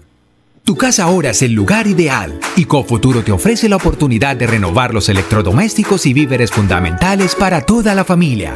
Televisores, neveras, lavadoras y muchísimas alternativas para dotar tu hogar están en la calle 48, número 3333. También encontrarás motocicletas, bicicletas, computadores y celulares. Atención inmediata 322-307-0371. Cofuturo, construimos sueños de progreso.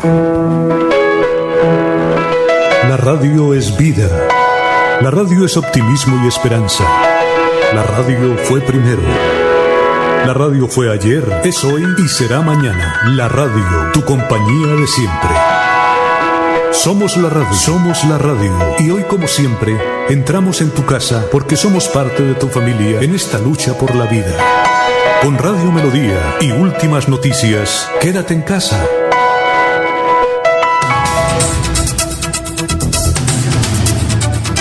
Bueno, son las 6 y 47. Eh, vamos a escuchar unas entrevistas que hizo Edgar Osma, que está muy interesado en sacar adelante la zona de Sotonorte. Él eh, entrevistó a los alcaldes a propósito de la reunión que tiene la EMPAS hoy, donde va a elegir los nuevos alcaldes que van a estar en el consejo directivo y otras cositas. No se sabe otras cositas sobre la, Corporación de la Defensa de la Meseta de Bucaramanga. Así es que escuchemos y veamos a los alcaldes de Soto Norte. Es bastante la preocupación por la comunidad, ¿por qué? Porque el año pasado en Sotonorte solamente quedó un cupo en la CMB. Eh, Hoy vamos a reunirnos los alcaldes, los cinco alcaldes, porque hizo falta la alcaldesa de California, para mirar cómo podemos lograr y obtener nuevamente esos dos cupos. Es muy importante porque si nosotros tenemos esos dos cupos en la CMB, ahí es donde vamos a poder presionar a la CMB para, para, para, mirar los temas de nuestra región. Yo no veo inconveniente, Natalia. A ver, eh, todos estamos eh, a la espera que la reunión es el martes a las 9 de la mañana. Esperamos la reunión con todos los delegados y ahí estaremos para yo pienso que en esta se le dan los dos cupos a, prácticamente a Sotonorte en la elección en la CMB. Yo lo veo que somos globales, son 13 personas que participan, incluyendo todos los alcaldes de Sotonorte. Yo lo que más importante veo es la inversión que tiene que hacer la CMB allá en, en, Sotonorte. Eso es lo que me preocupa a mí. No tantos cuántos integran o no integren. Pueden ser uno, dos o tres. Lo más importante es que la CMB de verdaderamente lo que ella se beneficia lo haga en Sotonorte. Es muy importante que Sotonorte tenga esos dos integrantes ahí en esa junta directiva de la CMB. Creo que con los compañeros alcaldes todos estamos de acuerdo de que Sotonorte debe tener dos representantes. Son espacios que siempre ha tenido la provincia y pues no se deben de perder. Por el contrario, debemos de tratar siempre de ir avanzando y, y de ir consiguiendo más cosas. No podemos dejar perder lo que hemos tenido por años. Muy bien, eh, ahí estuvieron hablando la alcaldesa de Suratá, el alcalde de Matance y el alcalde de Tona. No estaba la alcaldesa de, California ni tampoco estaba el alcalde de Betas. Ellos quieren dos cupos, son cuatro, y quiere esos cuatro, leen dos de la, Corporación de la Defensa de la Meseta. No sabemos si va a ir el gobernador, es el presidente, o, eh, enviará a su delegado. Son las seis de la mañana, 49 minutos. Bueno, hay otra noticia que tiene que ver, y este es a nivel nacional, por aquí nos han enviado varios correos, y es, ¿cómo les parece eh, que el gobierno está ayudando en esta pandemia solamente a los grandes conglomerados, le está dando plata? Para nadie es un secreto que los grandes grupos económicos son quienes ponen presidente en este país. Sarmiento Angulo financió buena parte de la campaña que llevó a Iván Duque a ser presidente de Colombia. Por eso causa indignación que salga a la luz que entre junio y noviembre del 2020, mientras el 80% de las empresas del país eran destruidas por la crisis generada por las medidas para combatir la pandemia, el gobierno ayudaba con subsidios a empresas de este tamaño, empresas de Sarmiento Angulo, como la Casa Editorial El Tiempo, el Hotel Estelar y la concesionaria Vial Andina Coviandina. Jaime Gilinski recibió ayuda en sus empresas productos Yupi, Plásticos Rimax, Hoteles Charletons o Charleton Bogotá y Publicaciones Semana. Ardila Lune recibió ayudas para sus empresas gaseosas Postobón, Ingenio en Cauca, Cristal el Día Peldar, Los Coches, Atlético Nacional, RCN Televisión, RCN Radio y Winnie Sport. Eh, la indignación es absoluta y total. En la pandemia el gobierno ha demostrado su incapacidad para ayudar al pueblo de a pie y ha mostrado que antes que cualquier cosa, que la vida de las personas está en interés por salvaguardar los activos de los más poderosos del país. Esta ayuda a los grupos económicos que controlan los medios de comunicación habla muy mal, además de la independencia que deben tener los periodistas en este país. Y solamente un medio publicó esto, que es la W, porque los otros no pueden, porque pues recibieron apoyo y realmente el apoyo que recibieron, tremendo apoyo, eso no fue de, eh, en pesitos, sino eso es convertido a dólares. Y desde luego fue la W, porque la W pertenece a un grupo internacional que llaman Prisa.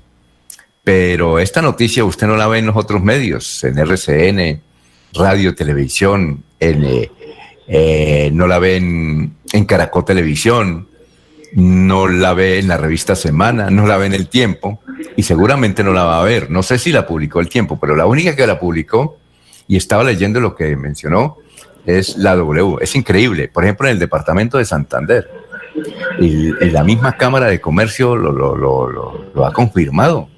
Son más de 1.500 empresas bien formadas que desaparecieron. Estas 1.500 empresas reunían más o menos unos 6.000 empleados en el departamento de Santander, un departamento que tiene un millón de habitantes.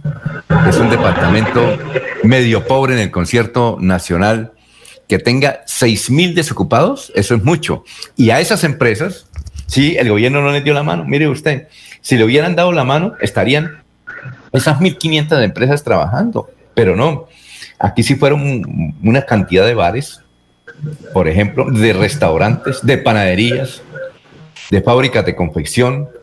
Lo único que, que eh, están ahí dando la brega son los supermercados, las tiendas. Es así, les ha ido, les ha ido mejor en la pandemia eh, que las otras, pero es increíble y desde luego ya eh, el, senador, el senador Robledo anunció un debate en el Congreso de la República para mirar de cuánto fue, no, no han dicho cuánto, no sé si Jorge sabe de cuánta fue la plata, pero eh, nos dicen que ya hay varios grupos de las redes sociales, obviamente, y entiendo que la W, haciendo la investigación de cuánta platica eh, le dieron a estos grupos económicos. Al único grupo económico que no mencionan, que, que nos parece curioso, es al, al de los charros ante las tiendas olímpicas y supermercados olímpicas. No, no, no veo ahí que estén facturando, pero es increíble que aquí en el departamento de Santander, damos el caso de Santander porque conocemos, otros dicen que son 5 mil empresas, no, son 1.500, 1.500, eh, que dejan 6 mil empleados por fuera. Y, y, eso es verdad, eso es, eso, es, eso es lo comprobado. Ya, por ejemplo, Frankie Guevara dice que no, que son 80 mil empleados. Tal vez mm, empleados indirectos sí, pero oficialmente son 6.000 empleados que se aglutinaban más o menos en 1.500 empresas que desaparecieron, es decir, ya no hay. Y sin embargo, la ayudita llegó a estos poderosos grupos económicos que tienen cómo, porque ellos tienen respaldo internacional. Y las 1.500 empresas que se fueron de acá no tienen ningún respaldo, tanto así que desaparecieron. Pero si, va a haber un debate, va a haber un debate interesante en el Congreso de la República y esta situación es gravísima para el, para el gobierno semejante en esta pandemia. A ver, eh, don Laurencio, ¿qué iba a decir? Alfonso, pero ¿quién es el que produce en Colombia? ¿Quién mantuvo la producción en medio de la crisis? Porque es que todas las economías, nosotros y todos los ciudadanos sufrimos o sufrieron o estamos sufriendo de la situación de la pandemia. Se producía un pan y tocaba venderlo a mitad precio porque la gente no tenía cómo comer porque la gente, la mayoría vive al día. Las empresas grandes, Alfonso, durante la pandemia eh, lograron producir. El campo produjo cosechas y todo lo, que faltaba de dinero para comprar, pero si no hay inversión estatal, digamos una especie de crédito ir produciendo, cómo sería la situación, cómo están en Venezuela, están en otras latitudes del mundo con dificultades económicas que la parte financiera cayó. Es que el fenómeno, al fondo, todos hemos sufrido. Mire, hay que pagar, pagar agua, luz, internet, eh, todos los servicios, y no podríamos salir al aire, Alfonso. Entonces, la situación es compleja para todos. Esto nos cambió la forma de vivir, Alfonso. Y solo quien no se sabe cómo es, ¿sí? El, que se mete la mano al bolsillo y ha invertido, unos dicen inversión, otros dicen he gastado 850 millones en general, el pago de nóminas, el pago de seguridad social, todo eso, eso es también mantener la economía. Cuando son empresarios que tenga 250 empleados y no los haya votado en medio, en medio de la crisis, es un, aquí como decimos en un berraco para mantener, sacar de su bolsillo y pagar todo eso, Alfonso. Entonces, quien produce tiene que tener los recursos. Y quedaríamos como por ahí los vecinos, sin nada que comer. Muy bien, eh, sí, y desde luego ayudar para que el, el sonido de Laurencio sea mejor, 6 y 57. Bueno, vamos con más noticias, Jorge. Estamos en Radio Melodía. Don Alfonso, la Procuradora General de la Nación, Margarita Cabello, informó que desde ese organismo se solicitará respuestas e iniciará una investigación por el caso del cirujano plástico que accedió a la vacuna contra la COVID-19 sin estar en la primera línea. Señaló que nadie puede saltar una fila y que desde el Ministerio Público se acabará con el cuento de que el vivo vive del bobo. No vamos a, a descuidar un solo aspecto por insignificante que parezca. No vamos a bajar la guardia por ninguna región. No vamos a desatender ninguna denuncia. Quien por, quien por acción u omisión ponga en riesgo la vida de otra persona debe de ser castigado con todo el peso de la ley. Aquí nadie puede saltarse la fila, nadie puede desperdiciar una sola dosis de la vacuna, indicó la, procuradora Cabello. El caso del médico eh, ya es ya, perdón, el caso del médico está en investigación ya que el profesional señala haber recibido llamadas o incluso un correo del Ministerio de Salud donde lo citaban para acceder al biológico. Oiga, y, el médico cometió el error, Camilo Reyes, ¿no es cierto? De haber, eh, de haberse ufanado en las redes sociales. Oye, mire, yo estoy vacunado, yo, yo, estoy vacunado con, con Mr. Bean. Yo estaba vacunado, mire, ¿sí o no? Me acordé de Mr. Bean. ¿Sí o no? Alfonso. Imagínese. Pero Alfonso, Alfonso. Es que está el secretario de salud hablando sobre ese tema, pero Alfonso, eh, el médico, el secretario de salud de Santander, Javier Alfonso Villamizar, pero primero, una condición, él es médico primero que todo, está en la lista y la que regula eso es la entidad prestadora de servicios donde él paga. Lo que ocurre es que ahorita hacemos un escándalo y en estos días ya nos olvidamos y no va a pasar nada. Escuchemos al secretario de salud qué dice él, por qué ocurrió esto y qué es la situación, porque cada quien tiene una interpretación, todos somos jueces, somos fiscalía, somos contraloría y somos procuraduría. Mucho, ya pobre médico lo echamos a la cárcel. Pero ¿qué dice el secretario de salud? Es un especialista de cirugía plástica, pero no estaba registrado en el listado de la institución para esta primera jornada de vacunación. Eh, manifestando que, a él lo había llamado el Ministerio de Salud, lo agendó, lo citó para, para aplicarle la vacunación. La institución hace la, averiguación con el Ministerio de Salud y, en este caso pues el Ministerio de Salud le contesta que ellos no son el ente indicado para agendar la cita. En este caso es responsabilidad directa de la IPS de agendar a sus pacientes y en este caso el personal de salud para aplicar eh, la, el biológico. Sí, es una base de datos nacional. Ellos, eh, en este caso, las IPS de primera vacunación o primer lote que llegó a Santander, que es el personal de primera línea, personal de salud de primera línea, donde las IPS es la obligación de ellos montar o cargar en la plataforma PISI del Ministerio de Salud y ellos en base a eso es que distribuyen esta, estos biológicos a estas IPS. De ninguna manera del ente territorial, ni el gobernador, ni el alcalde, ni el secretario de salud, tenemos ahí eh, directamente responsabilidad. El Ministerio de Salud no agenda citas, es una competencia directamente de la CIPE. Cada uno con sus competencias ya establecidas, la mesa de coordinación para los dosis que se vienen o que llegan para hacer esta distribución como se ha hecho de una manera equitativa con estos con los criterios establecidos que lo uno que sean eh, ciudades de capital o, áreas metropolitanas, que tengan estas entidades, tengan UCIs, más UCIs, tercero, que haya una equivalencia entre lo público y privado, y cuarto y punto importante, que tengan punto de vacunación, que tengan habilitado el área de, vacunación, que llegan el día 24 de febrero a Colombia y serán distribuidas por los diferentes territorios y lo que nos correspondió 2.532 dosis de vacuna Pfizer que requieren otra congelación y obviamente eso es lo que se tendrá en cuenta en esa mesa de coordinación permanente para establecer y poderle distribuir a todas las entidades o instituciones de salud del área metropolitana que tengan camas UCI para que les lleguen a todos el personal de salud. Hay que aclarar que en este momento hay más de 17 mil eh, profesionales de la salud inscritos en la plataforma PISI. Obviamente no alcanza para todos, pero se ha hablado con los diferentes gerentes de las IPS que ellos también eh, manifiesten de la personal que está directamente atendiendo pacientes COVID en estos momentos, que serán que es lo que se tienen priorizados en esta aplicación que llega a Santander. Llegaron las vacunas de Sinovac, estamos a la espera de esta importante distribución que se va a iniciar lo antes posible con la población de adulto mayor, de mayores de 80 años, en, este, en estos centros de, de, larga estancia, donde se presentan estos conglomerados y donde hay mayor riesgo de infección y mayor alto riesgo de, mortalidad. Muy bien, eh, son las 7 de la mañana, dos minutos, vamos a una pausita. Estamos en Radio Melodía. Aquí Bucaramanga, la bella capital de Santander. Transmite Radio Melodía, Estación Colombiana, HJMH, 1080 kilociclos, 10.000 vatios de potencia en antena, para todo el oriente colombiano. Cadena Melodía, la radio líder de Colombia.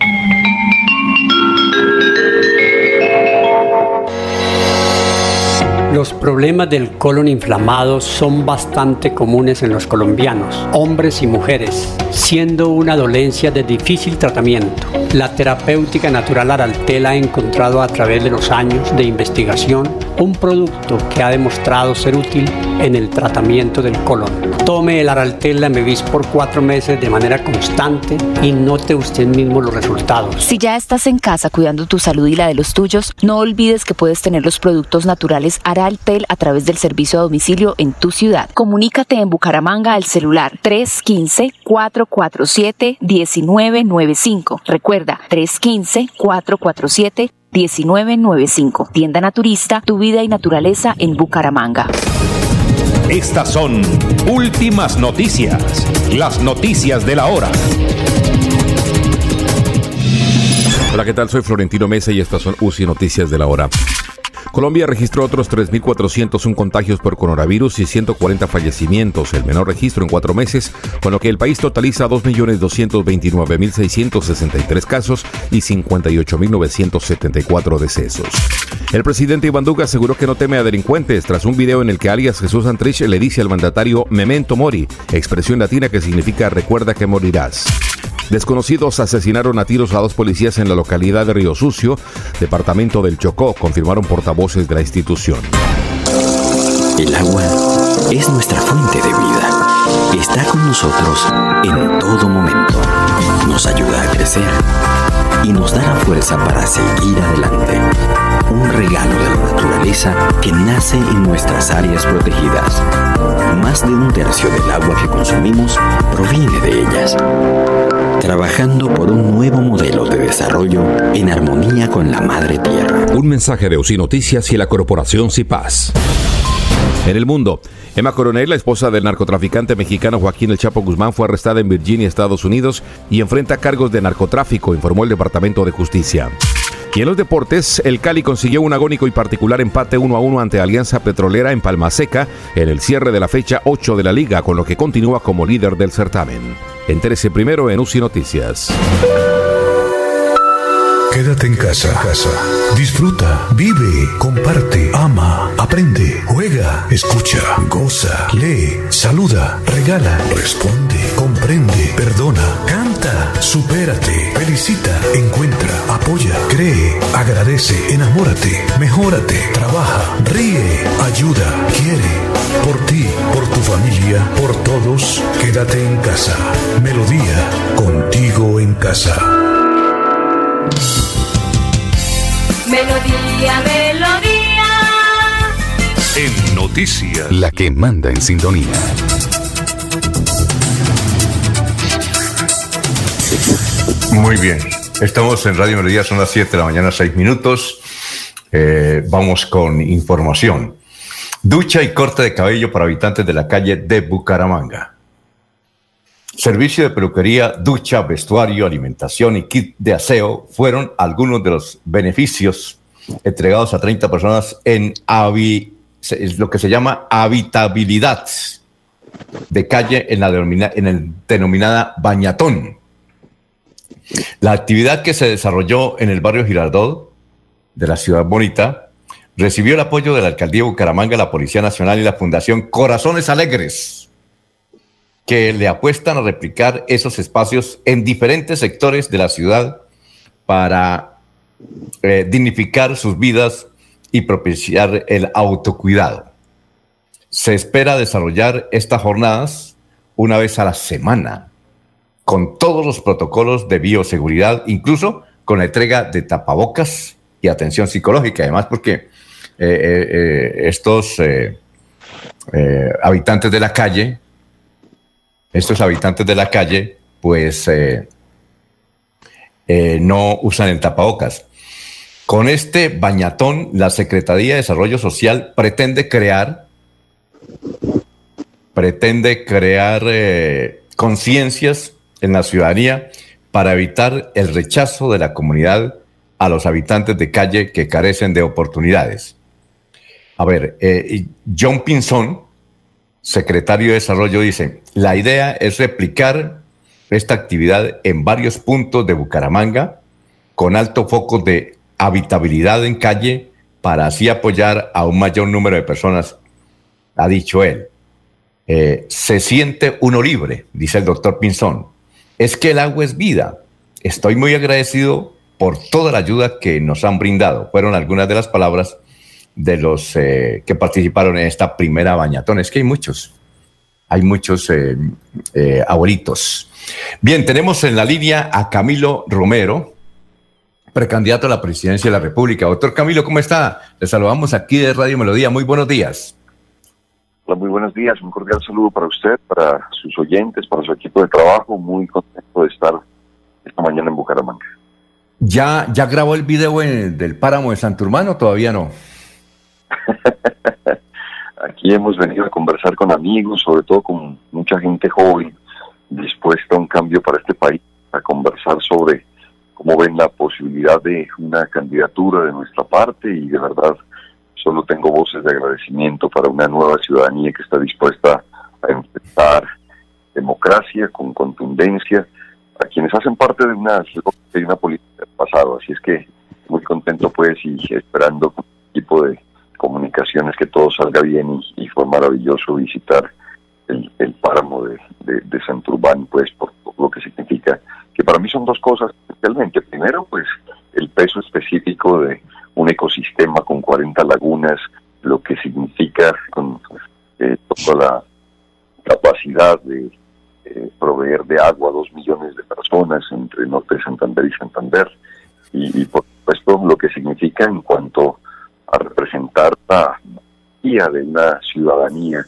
que ha sido capaz de poner orden de prioridades como primero el agua, primero la tierra, antes el oro y el negocio es que esta es una, valoración y un al pueblo grande de, Bucaramanga, de Santander, de haber sido capaces de dar un mensaje contundente al país que va eh, ni más ni menos en sintonía con lo que el mundo reclama, que es ni más ni menos el ejercicio de una que defiende la vida, que es capaz, insisto, de poner un tate quieto a los negocios y a los intereses de unos pocos por beneficio del futuro de la humanidad por la, posibilidad de mitigar el cambio climático en el mundo, es decir, de una consciente del futuro de las generaciones. Eh, el doctor Camilo Romero es un joven emprendedor, uno de los más jóvenes congresistas, fue gobernador de Nariño. Ahora, doctor Camilo, eh, ¿cómo lo veo yo? Y usted me dice, está equivocado. Yo lo veo con un, bueno, dinámico y todo eso, pero izquierdista, está con la izquierda. Es decir, eh, van a decir, no, eso va a estar con Petro, va a estar con los líderes sindicales. Y aquí hay un gran sector de Colombia, liderados por Álvaro Uribe Vélez. Y, yo le voy a decir una cosa, ¿por qué están con Álvaro Uribe? Están es por miedo, más que por, por seguirles eh, las doctrinas alvaristas, están es por miedo. Entonces, le tienen, mm, las FARC le hizo ese favor a Álvaro Uribe de crear el miedo y la gente tiene miedo. Uno, uno escucha empresarios, pequeños y grandes empresarios, dicen, no, eso toca por Uribe, eso toca tenerlo seguro, uno ahí se nos meta la guerrilla y está ahí el ejemplo de Venezuela. Yo lo veo así, como un hombre de izquierda, más que de centro. obviamente no de derecha, pero de, de, izquierda. Eh, dígame, ¿en qué o no estoy equivocado?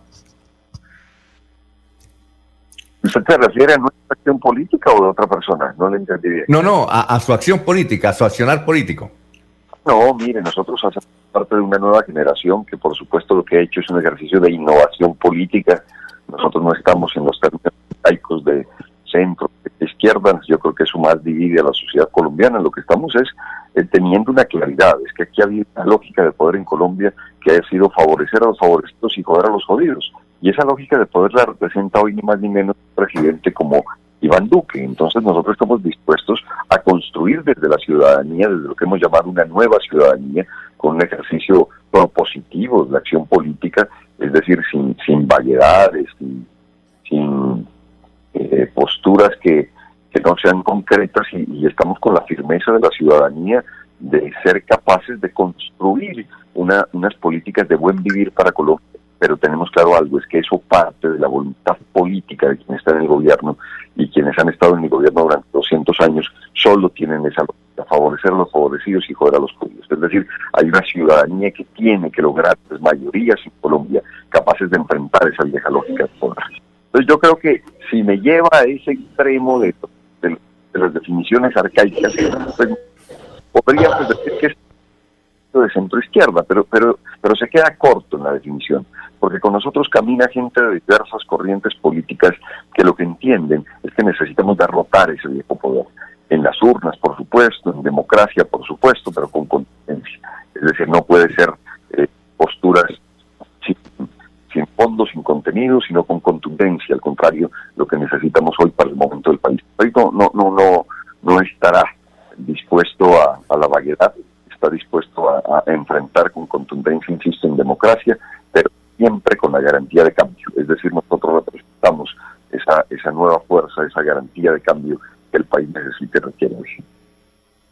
Bueno, eh, doctor, eh, eh, usted está más que todo con los verdes, es decir, está en esa coalición liderada por, bueno, con Antonio Navarro, más o menos de ese sector de, de los verdes. en ese bloque está usted, ¿verdad? Sí, hace, en el año 2014 participé en la consulta presidencial del Partido Alianza Verde, enfrentando a Enrique Peñarosa. Allí nos acompañaron 746.518 colombianos. Hoy hago parte de ese partido, esperando las definiciones últimas del partido para poder enfrentar lo que será una consulta en la que nosotros eh, proponemos a Colombia una garantía de cambio. La garantía de cambio es que el país no está para posturas que no tengan definición, que no tengan carácter, que no tengan criterio. Nosotros estamos jugados por un tema ambiental. La pregunta que usted me decía al inicio no es otra cosa sino el reconocimiento de nuestra parte de la fuerza y la voluntad de un pueblo como el de Santander de poner en su lugar las cosas. Que primero sea el agua, que primero sea la vida, es decir, ese partido verde tendrá que ser el partido ambientalista, tendrá que ser el partido de ese verde de la esperanza para Colombia o no tiene razón de ser. Es decir, hoy la humanidad se enfrenta a 20 años para cambiar el rumbo de cómo vamos en el mundo o las siguientes generaciones no tendrán posibilidad de sobrevivencia si seguimos como venimos, que es en esa lógica extractivista, en esa lógica de un sistema que deja a millones restados frente a la voluntad de unos pocos que solo se, digamos que ni siquiera se sacian con el dinero y con el poder. Así una opción de contrapoder, una opción del ciudadano de a pie de este país y estamos seguros que vamos a conseguir Usted es un hombre que ha venido mucho al departamento de Santander, eh, tanto así que cuando era senador lo tuvimos aquí en la cabina y quien le va a preguntar ahora, cada rato se le encontraba en la gobernación de Santander y traía entrevistas del doctor Camilo Romero como gobernador de Nariño. A ver, ¿cuál, cuál es la pregunta, don Laurencio? Doctor eh, Romero, buen día. Usted tiene testimonio del páramo de Santurbán ¿No será que cuando regrese y sea presidente de la República ya se han llevado de nada? ¿Qué encontró precisamente en Sotonorte en materia política y ambiental? Porque eso es muy importante tener eso Usted es andino de los Andes de, de Nariño y vino precisamente a tener el testimonio de Santo Urbano. ¿Es, posible mejorar el retorno? No, no escucho. Sí, es que, eh, Laurencio, Eh, no se le escuchó, venga, le traslado la pregunta, doctor Camilo, porque es que realmente no, no, no se escucha muy bien mm, a Laurencio. La pregunta es que, ¿qué encontró en el páramo de Santurbán? Porque, y, cuáles son las expectativas? Que si no cree usted que cuando llegue la presidencia de la República ya se esté explotando el oro en Santurbán.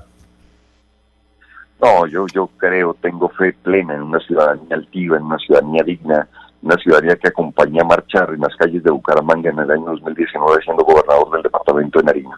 Esta, esta ciudadanía, por decirlo popularmente, no se va a dejar meter gato por liebre. Esta, esta ciudadanía está altiva, está absolutamente dispuesta a la defensa ambiental, está muy atenta a lo que pase con eh, Puerto Wilches y esa intención del fracking de este mal gobierno de Iván Duque. Es decir, yo, yo sí tengo fe y confianza en que esta ciudadanía no va a permitir de verdad que se siga avanzando en detrimento del interés de las mayorías en Colombia.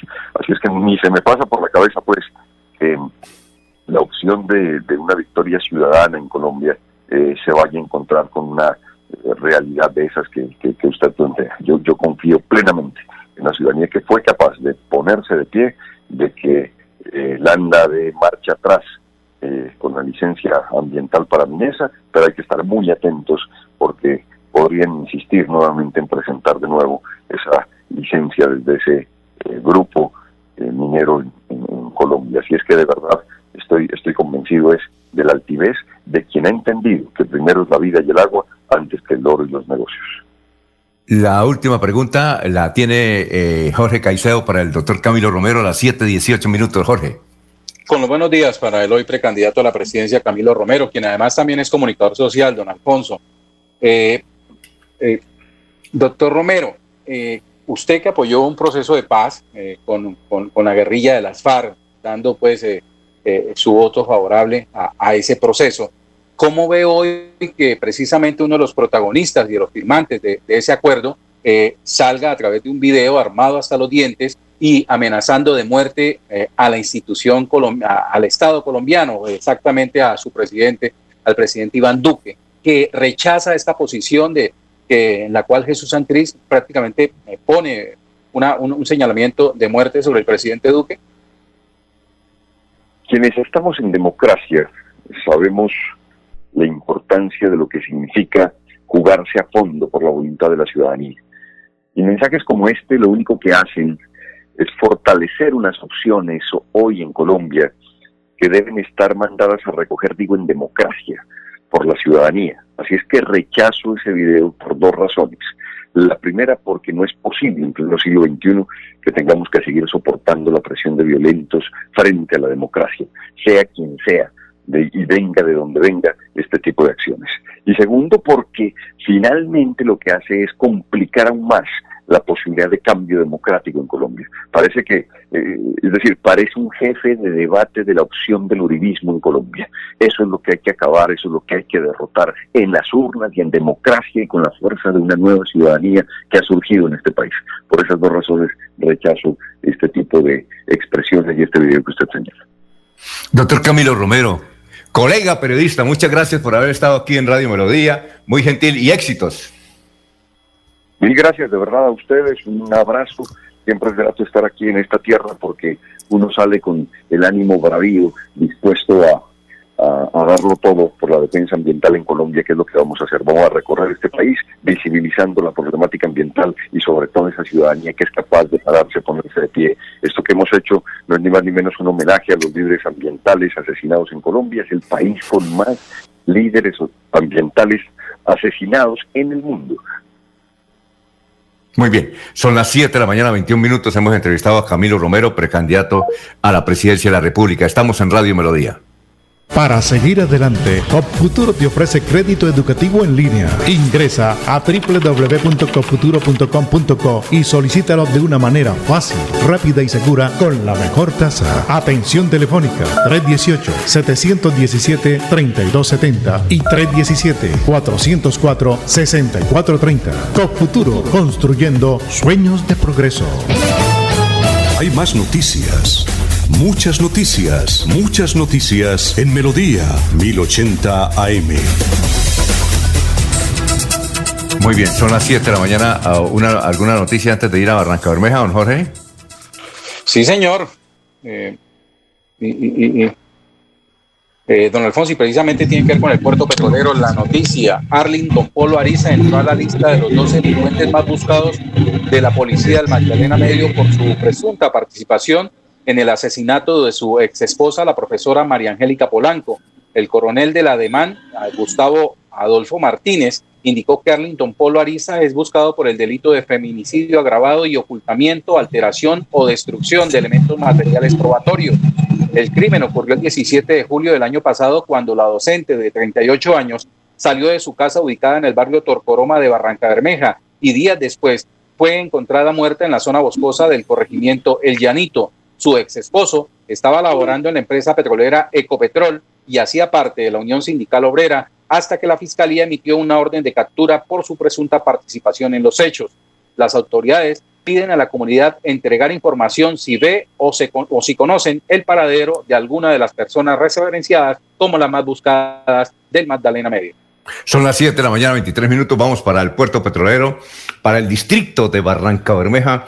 Con Soel Caballero, toda la información de esa ciudad, de ese distrito y todo el Magdalena Medio. Muy buenos días, Soel. Soel Caballero está en Últimas Noticias de Radio Melodía 1080 AM. Buenos días, Alfonso, para usted, para los compañeros, igualmente para todos los oyentes. Hoy se inicia la mesa de participación ciudadana con el objetivo de incluir las iniciativas en el plan de desarrollo. Estas iniciativas son del sector económico y se busca conocer las propuestas, las cuales ayudarán a planificar los proyectos de inversión con recursos de regalías para el progreso del distrito, según lo manifestó el secretario de Planeación Jaime Peña Robles. Por otra parte, el Ministerio de Salud y la Protección Social dio a conocer que ayer, 22 de febrero, 30 personas lograron sanar satisfactoriamente el COVID-19 en Barranca Bermeja y registrar así una tasa de recuperación del 94.3%. Se notificaron 32 nuevos casos positivos para COVID-19, 18 mujeres, 14 hombres, el fallecimiento de una mujer de 25 años. Las estadísticas actualizadas del COVID en Barranca Bermeja están de la siguiente manera. Casos confirmados 13.983, personas totalmente recuperadas 13.188, personas recuperándose en casa bajo vigilancia médica 320, un total de 15 personas hospitalizadas, 30 pacientes en unidad de cuidados intensivos UCI, 430 personas fallecidas, casos activos en Barranca Bermeja 365. Noticias con las que amanece el distrito. Continúen compañeros en estudios en últimas noticias de Melodía 1080 AM. Muy bien, eh, ya estamos llegando al final. Bueno, la de irnos, don Laurencio, a ver si le podemos entender. La de irnos. Sí, Alfonso, 9 y 30 de la mañana será la inauguración virtual de la subestación Río Frío de la empresa electrificadora de Santander, donde estará el gerente Mauricio Montoya Bossi. Esta es con el propósito de mejorar el servicio en el área metropolitana y una parte importante de Santander, la subestación de Río Frío de la empresa electrificadora de Santander, 9 y 30 su inauguración. Bueno, Jorge, la de irnos. La plenaria hoy de la Asamblea de Santander, don Alfonso, en la que se discutirá en tercer debate el proyecto de ordenanza número 001 de 2021, con el cual se le adicionan al IDESAN eh, un poco más de 40 mil millones de pesos. Muy bien, ya viene el doctor Iván Calderón. Sigamos en sintonía de Radio Melodía y melodíaenlínea.com. Últimas noticias los despierta bien informados de lunes a viernes. En todas las áreas de la información regional, un periodista de Últimas Noticias registra la información en Radio Melodía 1080 AM y en melodíaenlínea.com. Director Alfonso Pineda Chaparro.